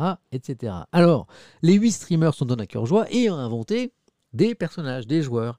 Les streamers sont Domingo, Étoile, DFG, Jiraya, Xari, Mister MV, Rivenzi et Ponce. Je pense que vous les connaissez. Voilà. Alors le nom du club, euh, ça vient d'où? FC Silmi, eh bien c'est missile, missile à l'envers en verlan, ça me donne le FC Silmi. Ça c'est le nom, la marque du club, euh, une touche excentrique, mais en se prenant quand même euh, assez au sérieux, hein, parce que le jeu, bah, le jeu c'est sérieux. Voilà. alors y a, vous allez voir, il y a un passage où chaque, chaque streamer parle de son joueur. Voilà. alors les résultats, le résultat de parce que le FC Sydney a beaucoup de, succès sur Twitch, mais euh, les résultats sont pas encore là. Après 4 lundis, euh, leur historique est le suivant 28 victoires, c'est bien. 9 matchs nuls, c'est bien. 61 défaites. Donc le palmarès n'est pas encore là. Donc après 7 saisons composées de 10 matchs, c'est bien, parce qu'ils ils en jouent des matchs hein, tous, les, tous les lundis, le club est en 9e division sur 10, on va dire que c'est moyen. Il a connu quatre montées et aussi trois relégations avec une apogée, le max, c'était la septième division. Voilà. Euh, donc euh, les, résultats sont encore à venir. Mais ce qui est étonnant, ce sont les chiffres d'audience. Voilà. Euh, West France nous raconte, on dénombre 80 000 à 100 000 spectateurs répartis sur les 8 diffusions. Donc il y a du monde. Il y a déjà 28 000 abonnés, je suis allé voir tout à l'heure sur le compte Twitter euh, du club. Et euh, Sébastien, qui est la personne derrière le compte Twitter, est un petit peu surpris. Il s'attendait qu'il y avait quelques personnes, mais il ne pensait pas qu'il y aurait autant de monde. Il y a Rivenzi qui explique d'ailleurs euh, il y a des personnes qui sont passionnées de foot et ils retrouvent un petit peu cette ambiance qu'il y a dans les stades et qu'on a perdu, ceci expliquant peut-être cela. Voilà, donc là on avait un, petit tweet du fameux euh, compte du FC Silmi avec l'ami Ponce euh, que, vous, que vous reconnaissez. Et puis alors, la partie la plus sympa de, de l'article finalement, c'est la, la présentation des huit streamers et des huit joueurs. On commence avec le gardien de but qui est Ponce, Pompon le Pipou, Surnommé au départ par les supporters la passoire provençale. Alors c'est le gardien, Ponce, l'ami Ponce, qui a connu des débuts difficiles. Raconte qu'Ouest France, sa progression est néanmoins fulgurante avec, euh, sur la dernière session, 91 arrêts, plus de 51% quand même, euh, ce qui est pas mal du tout. Voilà. Euh, donc ça c'est Ponce, c'est le gardien. Il y a le défenseur central, Rivenzi ou Rodolphe Kerbeuf, hein, c'est son personnage. Voilà. Alors comment il a trouvé le, personnage? C'était à la fois un hommage à Franck Leboeuf et euh, et un mélange de breton pour le, le Caire, hein, Rodolphe Kerbeuf. Voilà. Alors, euh, euh, quels sont les points forts et les faiblesses de Rodolphe Kerbeuf Bonne connaissance tactique, mais souvent des grosses boulettes comme provoquer un penalty en toute fin de match alors que l'équipe mène 2-1. Vous avez la sentinelle aussi, Mister MV, ou Connor de Virus petit clin d'œil à la chanson de Renaud Coronasson. Voilà. Alors, euh, Mister MV, c'est le, doyen de la bande, et euh, il est chargé de rassurer la défense tout en distribuant le jeu. Deuxième meilleur joueur de la soirée pour sa régularité. Vous avez le milieu relayeur, Domingo ou coach Bizot, alors entraîneur et joueur le coach du FC Silmi, qui aide les siens sur le terrain. Il choisit la tactique, le dispositif. Il est aussi le porte-parole des causeries dans les moments compliqués. C'est lui qui, anime les conférences de presse. il est aussi euh, considéré comme le meilleur joueur de la dernière session. Le milieu offensif, c'est Xari ou Luc Arnaud. Luc Arnaud. En fait, il faut le lire très vite pour comprendre la blague. C'est Luc Arnaud, référence à la lucarne. Hein. Euh, où on peut mettre des, euh, des coups francs, des corners, par exemple. L'ailier droit, c'est Jiraya ou Ginedine Ginan, voilà, vous apprécierez le jeu de mots, un numéro 10 dans le dos, euh, qui joue sur l'aile droite. Voilà. Euh, L'ailier gauche, c'est Étoile, l'ami Étoile, ou Désolai, voilà, le streamer qui a la lourde tâche de contrôler le reste de l'équipe avec les postes non occupés, hein, parce qu'il a son joueur virtuel qui est ailier gauche, voilà, mais il gère également le reste de la défense, donc ça, il a beaucoup de travail. D'ailleurs, il est élu joueur de cette semaine par les supporters avec 3350 voix. Et puis vous avez le buteur, DFG, ou Antorsovski. Voilà, petit jeu de mots avec entorse au ski, tout simplement. Et ça, c'est le buteur. Alors, euh, un ratio qui est quand même pas encore super élevé, mais 16 buts quand même lors des 27 derniers matchs. Voilà pour cette histoire qui est assez euh, amusante. Oui, ma puce. Oui, je, oui, je sais. Merci, ma puce. Ça, ça va? Oui. Pour les... T'as envoyé la photo? Oui. T'as eu un retour? Alors, petit, petit moment famille, parce que euh, mon épouse sait que je suis euh, euh, très, très, très, très distrait. Hop, qu'est-ce que c'est que ça? Bougez pas. Très, très, très, très distrait. Et elle me rappelle qu'on est jeudi. Et donc, le jeudi, bah, il ne faut pas aller chercher Malou à l'école, ce que je peux faire quand même, parce qu'il mange à la cantine. Voilà. Mais comme je, comme je suis très distrait, je peux tout à fait aller à l'école quand il y a cantine et revenir parce que ça sert à rien. Ou alors le mercredi, ça m'arrive aussi régulièrement d'aller à l'école pour chercher Malo le midi, alors qu'il n'y a pas école et qu'il est chez sa grand-mère. Donc ça, je le fais très classiquement. Et Hélène, très gentiment, est venue me le rappeler. Voilà, euh, charge mentale, tout à fait. Euh, ça pique un peu dans la gorge, petit café, et on continue avec, avec des beaux papiers, vous allez voir.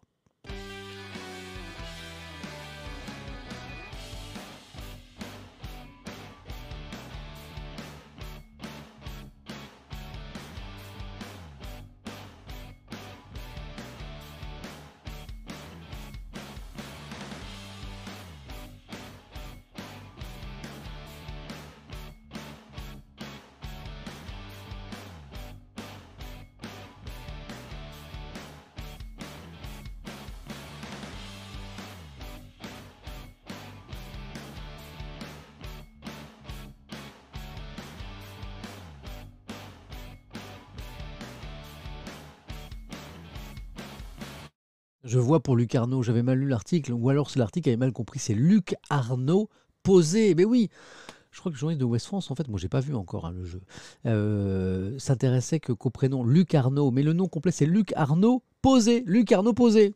Ok, alors où j'ai mal lu l'article, ou le, journaliste n'a pas compris, je pense que c'est plutôt moi qui ai mal lu d'ailleurs. Et vous êtes mais des, des milliers à m'avoir corrigé. Donc Luc Arnaud posé, ça y est, je n'avais pas vu sur le coup. Merci, merci, merci. Ça y est, maintenant j'ai le jeu de mots, j'ai la ref, et c'est vrai qu'il est super. Faute de l'article Vous êtes sûr? À mon avis c'est moi. J'y retourne. J'y retourne. Rendons à César ce qui est à César, je suis sûr que c'est moi qui me suis trompé. Euh, j'y vais, Luc Arnaud. Eh, vous avez raison, c'est l'article, c'est trompé il donne juste euh, Xari, il donne juste Luc Arnaud, voilà, en référence à la lucarne opposée. Luc Arnaud, ah oui, non, mais l'article oublié de citer le nom de famille, voilà. Et c'est West France en tout cas. Mais moi je dis bravo, bravo aux journalistes. Hein. c'est Clément Lelay qui fait un super boulot sur euh, tout ce qui est e-sport euh, et, numérique dans West France. West France pour le journal qui publie cet article. quelle heure il est? 11h41. On est sur un bon rythme. J'ai deux beaux articles encore à vous lire et après on fera un, raid.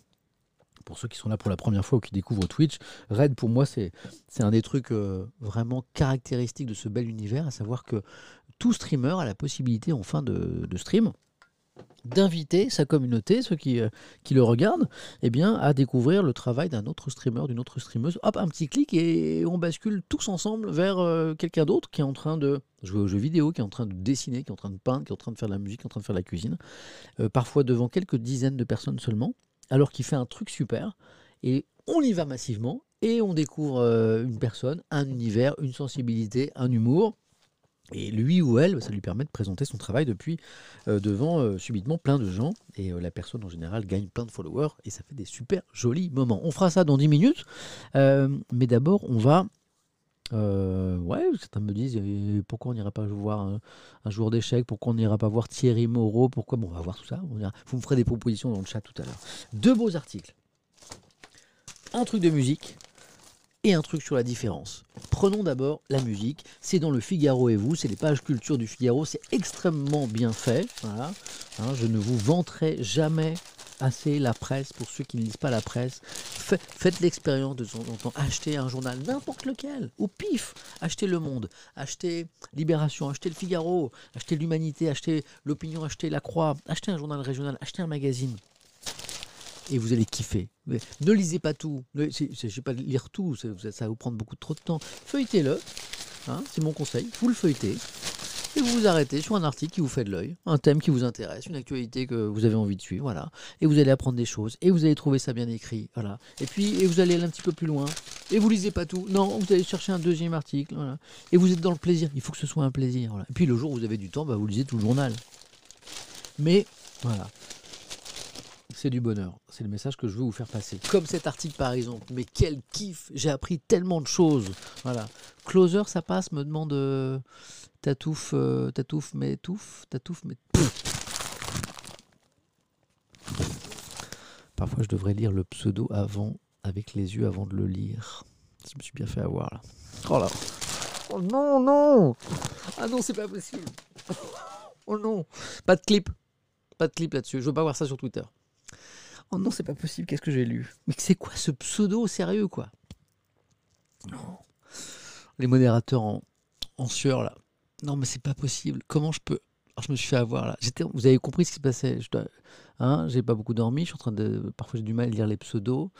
Voilà, et là, je me suis bien fait avoir. Bon, et je pense que la personne derrière ce pseudo doit tellement s'étrangler de rire. Mais c'est pas possible. Je me suis bien fait avoir. Donc, euh, je sais pas ce que tu me disais, donc la personne avec le pseudo intéressant là. Euh, ah oui, si, si, Closer, euh, c'était une bonne lecture. Mais pourquoi pas Mais pourquoi pas Mais je suis sûr que dans Closer, il y a des trucs intéressants. Pas tout, mais je suis sûr qu'il y a des trucs. Vous allez apprendre des choses. Ah, je me suis fait avoir. Légendaire ce pseudo, ouais. C'est pas grave, Samuel, ça arrive. Mais je sais que c'est pas grave, mais je me suis bien fait avoir quand même. Allez, lisons cet article du Figaro qui est juste génial sur Robert Johnson, la vérité sur la première rock star de l'histoire. Je ne connaissais pas euh, cette histoire. Alors en fait, il y a deux livres qui sortent sur ce monsieur. Deux ouvrages qui apportent un éclairage nouveau sur la vie et l'œuvre de cette légende du blues, Robert Johnson, disparu en 1938. Ça remonte quand même un petit peu. Héros de Bob Dylan, Eric Clapton et des Rolling Stones, il est l'auteur d'un des répertoires les plus puissants du genre. L'histoire, voire le mythe, voire la légende, c'est juste passionnant. Entré dans la mythologie, le chanteur et guitariste de génie est devenu une figure emblématique. Outre qu'il a été un des plus brillants compositeurs de classiques du blues, il y a aussi eh bien, bien au-delà du succès qu'il a eu euh, quand il était vivant, c'est-à-dire très relatif, voilà, très local, dans la région du Mississippi, il est devenu une légende et il est devenu post-mortem, le pauvre, euh, l'un des plus gros vendeurs de disques de l'histoire. Les plus grandes stars, Bob Dylan, Jimi Hendrix, Keith Richards, Eric Clapton, ont élevé cet homme, Robert Johnson, au rang de Dieu. C'est dommage parce qu'il a connu le succès. Euh, après son décès. Les Rolling Stones ont même repris deux de ses compositions, Love in Vain et Stop Breaking Down, sans, sans se donner la peine de citer leurs sources. Et euh, à ce propos, euh, Mick Jagger, ce filou de Jagger, écrit le Figaro, a déclaré Il n'a pas de descendant connu, c'est donc nous qui prenons l'argent. Sympa, Mick Jagger. filou, dit le Figaro. Alors, l'histoire de cet homme est assez fascinante. Jugé médiocre à ses débuts, rejeté par le public comme par ses confrères, Johnson, ça c'est la légende en fait, aurait disparu quelque temps avant de revenir, vous connaissez peut-être cette histoire, doté d'un talent surnaturel qui faisait l'envie de tous. Aux yeux de ses pourfendeurs, c'est certain, le jeune homme aurait vendu son âme au diable en échange du don, le don de jouer de la guitare comme un dieu. Le dit échange aurait même eu lieu à un carrefour, le fameux Crossroads de la chanson du même titre, Une nuit. Ce pacte faustien serait forcément la seule explication de la virtuosité du musicien, le premier à faire sonner une guitare comme s'il jouait de deux instruments. Je ne peux pas vous faire écouter une chanson, hein, en raison des droits d'auteur. Bien sûr, ce tweet, vous savez qu'on ne peut pas jouer vraiment une chanson. Mais ce qui est intéressant, c'est qu'il y a eu une légende comme quoi ce, guitariste moyen serait devenu un guitariste de génie après, un, pacte faustien. Euh, il aurait vendu son âme au diable. Alors, c'est un peu une légende et euh, il y a des historiens du blues hein, qui se sont penchés sur la vie de ce monsieur et qui ont dit bah non pas du tout, il avait une vie en fait beaucoup plus simple, beaucoup plus normale. Il avait une famille, euh, une vie compliquée, veuf à deux reprises, accablé par le malheur tout au long de sa vie. Robert Johnson n'avait en somme rien de diabolique, ont écrit ses biographes. Euh, N'était-ce sa faculté à composer des chansons définitives, concises et bien écrites? Peut-être la force du mythe, l'homme qui a vendu son âme au diable, a-t-elle permis de propager la musique de Robert Johnson plus aisément? Pourtant, la puissance de celle-ci suffit à le placer au-dessus de ses compétiteurs. Chanteur superlatif, compositeur et parolier doué, guitariste virtuose, Johnson était doté d'assez d'atouts pour que le diable en personne n'ait pas à s'en mêler. Ce que je vous invite à faire après notre petit échange euh, de ce matin, c'est d'aller euh, écouter Robert Johnson. Vous tapez ça sur votre appli musicale euh, préférée de stream ou encore sur Internet. Vous allez voir, on est sur le blues, on est au début du rock. Mais je vois que certains connaissent. Robert Johnson, petit conseil musical de la journée. Et pour finir, un super bel article dans Paris Match. Voilà. Une belle histoire, celle d'un jeune homme qui s'appelle Samuel, quel joli prénom, Samuel Alain Abitbol, c'est lui. C'est un comédien. Et il y, a un, très bel article, un très beau portrait dans Paris Match. Euh, voilà. Je vous lis ces, premiers mots qui sont intéressants parce qu'ils ne font pas référence à son handicap. Euh, Samuel Alain Abitbol, l'acteur qui fait la différence. Il y a un petit clin d'œil avec le mot différence. Il ne court pas. Il vole. Effet collatéral du succès d'une colossale joie de vivre, barman dans la série Plus belle la vie, suspect idéal dans Meurtre en pays Qatar, Samuel Alain Abitbol, 23 ans, a trouvé sa place dans le cœur des téléspectateurs. Il tiendra bientôt sur M6 l'un des rôles principaux d'Invulnérable, téléfilm réalisé par Stéphanie Pionka. L'acteur, qui s'adonne aussi à la peinture, compte y déployer toute la palette de son jeu, lui qui a toujours refusé d'être limité à ses particularités génétiques. Et ce que je trouve que je trouve formidable, c'est que euh, dans la première présentation que fait euh, Paris Match de ce jeune homme, il n'y a pas un mot en fait du fait euh, que cet acteur est trisomique. Il, a atteint par, il a la trisomie 21. Et, et, ça vient beaucoup plus tard. Et on découvre, hop, dans ces plusieurs pages d'ailleurs, il y a combien de pages? Deux pages, deux pages entières consacrées à ce jeune homme, et bien qu'effectivement il est différent, il n'est pas comme les autres, et il est formidable. Lisons cet article, une partie. Casquette vissée sur la tête. Banane et écouteurs sans fil. Samuel Alain Abitbol est un acteur ancré dans son époque. Avec une ligne en plus sur son CV, il est atteint de trisomie 21. Je peux jouer d'autres rôles que des trisomiques prévient-il en s'attablant pour le rendez-vous avec euh, euh, le journaliste. Je danse, je chante, je joue, je peux tout faire. Écrivez-le, absolument, dit-il à la journaliste. Samuel sait rire, sait faire rire. Il monte sur scène pour la première fois à l'âge de 7 ans, lors d'un spectacle de danse africaine. La photo est ici. Depuis les coulisses, le garçon entreaperçoit les 400 visages du public et pâlit d'angoisse. On me disait qu'il ne fallait pas le pousser, se souvient sa maman, Valérie, qui est appelée à la rescousse. Je suis allé le rassurer, mais je voulais, je voulais pas qu'il se défile. Quand le rideau s'est levé, son visage s'est illuminé, tout le monde était ébahi par sa façon de danser, ce fut un triomphe.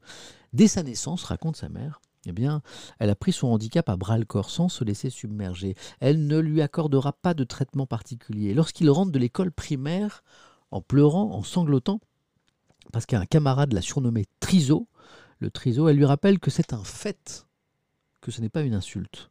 Mes, mes amis s'offusquaient, me trouvaient trop dur, explique la maman, mais Samuel devait impérativement s'endurcir, sinon nos efforts pour le maintenir dans un parcours scolaire classique aurait été inutile. Afin qu'il soit scolarisé comme tout le monde, mère et fils ont dû, année après année, se battre avec acharnement, non pas contre les écoles réticentes d'ailleurs, mais contre euh, la maison départementale des personnes handicapées, hein, qui, euh, qui voulait en fait que cet enfant différent ne, suive pas un cursus scolaire classique. Et pourtant, fils et mère se sont accrochés, Samuel a obtenu gain de cause et il est devenu le premier trisomique à obtenir le baccalauréat. je trouve cette histoire qui est formidable. Euh, et on, a, une, on a une, longue interview de ce, jeune homme qui vit ses rêves à fond, qui, veut, euh, qui veut chanter aussi. Euh, et la fin de l'article de Margaret MacDonald écrit ceci. Samuel n'est pas le premier acteur trisomique. Il y a eu Pascal euh, Duquesne, il y a eu Marin euh, euh, il y a eu Marie Dalzotto. Tous ont été remarqués, tous ont été applaudis avant de retomber, hélas, dans l'oubli, la carrière en berne, car la différence, le handicap notamment, demeure une exception au cinéma. Mais Samuel ne désespère pas. Voilà, j'ai été bluffé par. Bah, je, ne connaissais pas ce, jeune acteur.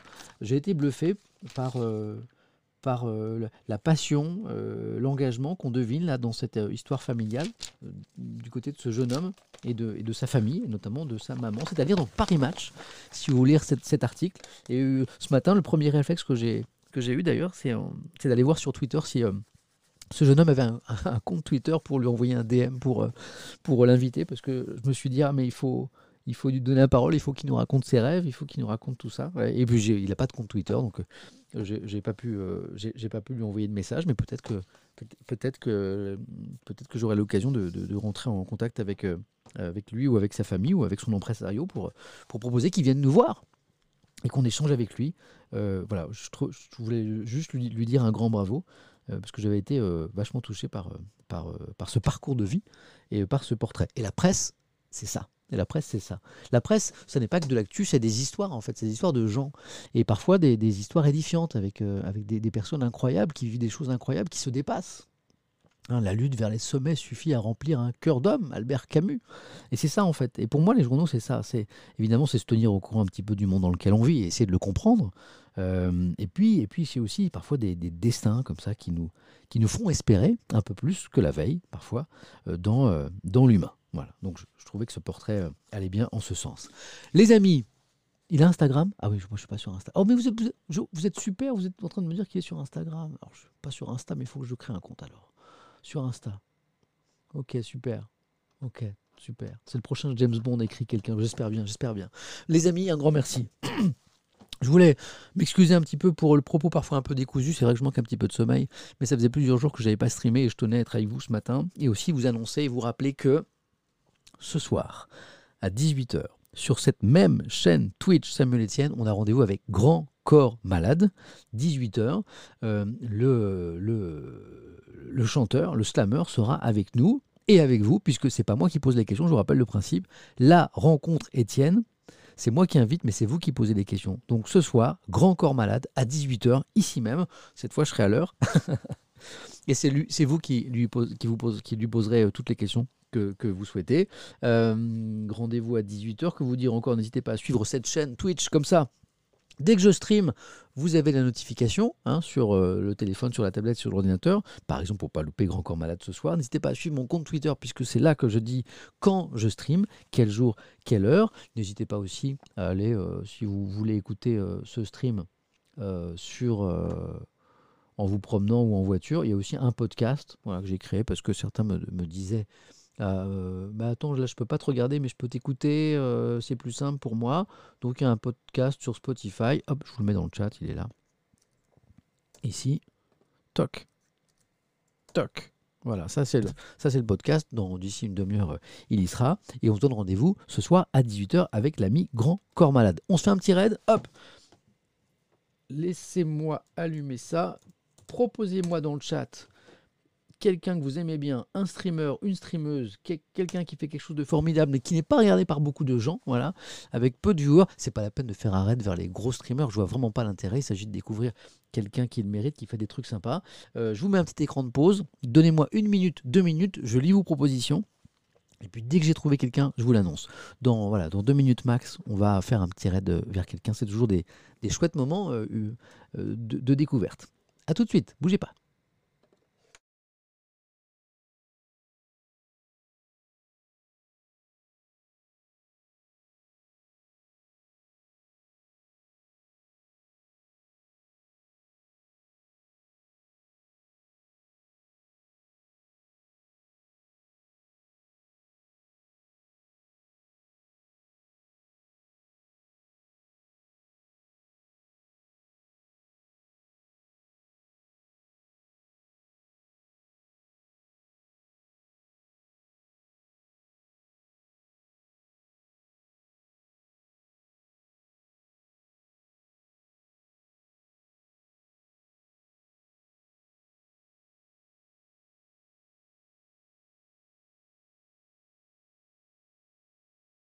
Les amis, je crois que j'ai trouvé. Ça fait quelqu'un auquel je pense depuis longtemps et je crois que j'ai jamais fait de raid vers cette personne, cette euh, artiste. Voilà. Euh, et ça fait longtemps que vous êtes nombreux à me proposer de, de, faire un petit raid vers cette personne. Dans quelques secondes, vous allez être réorienté.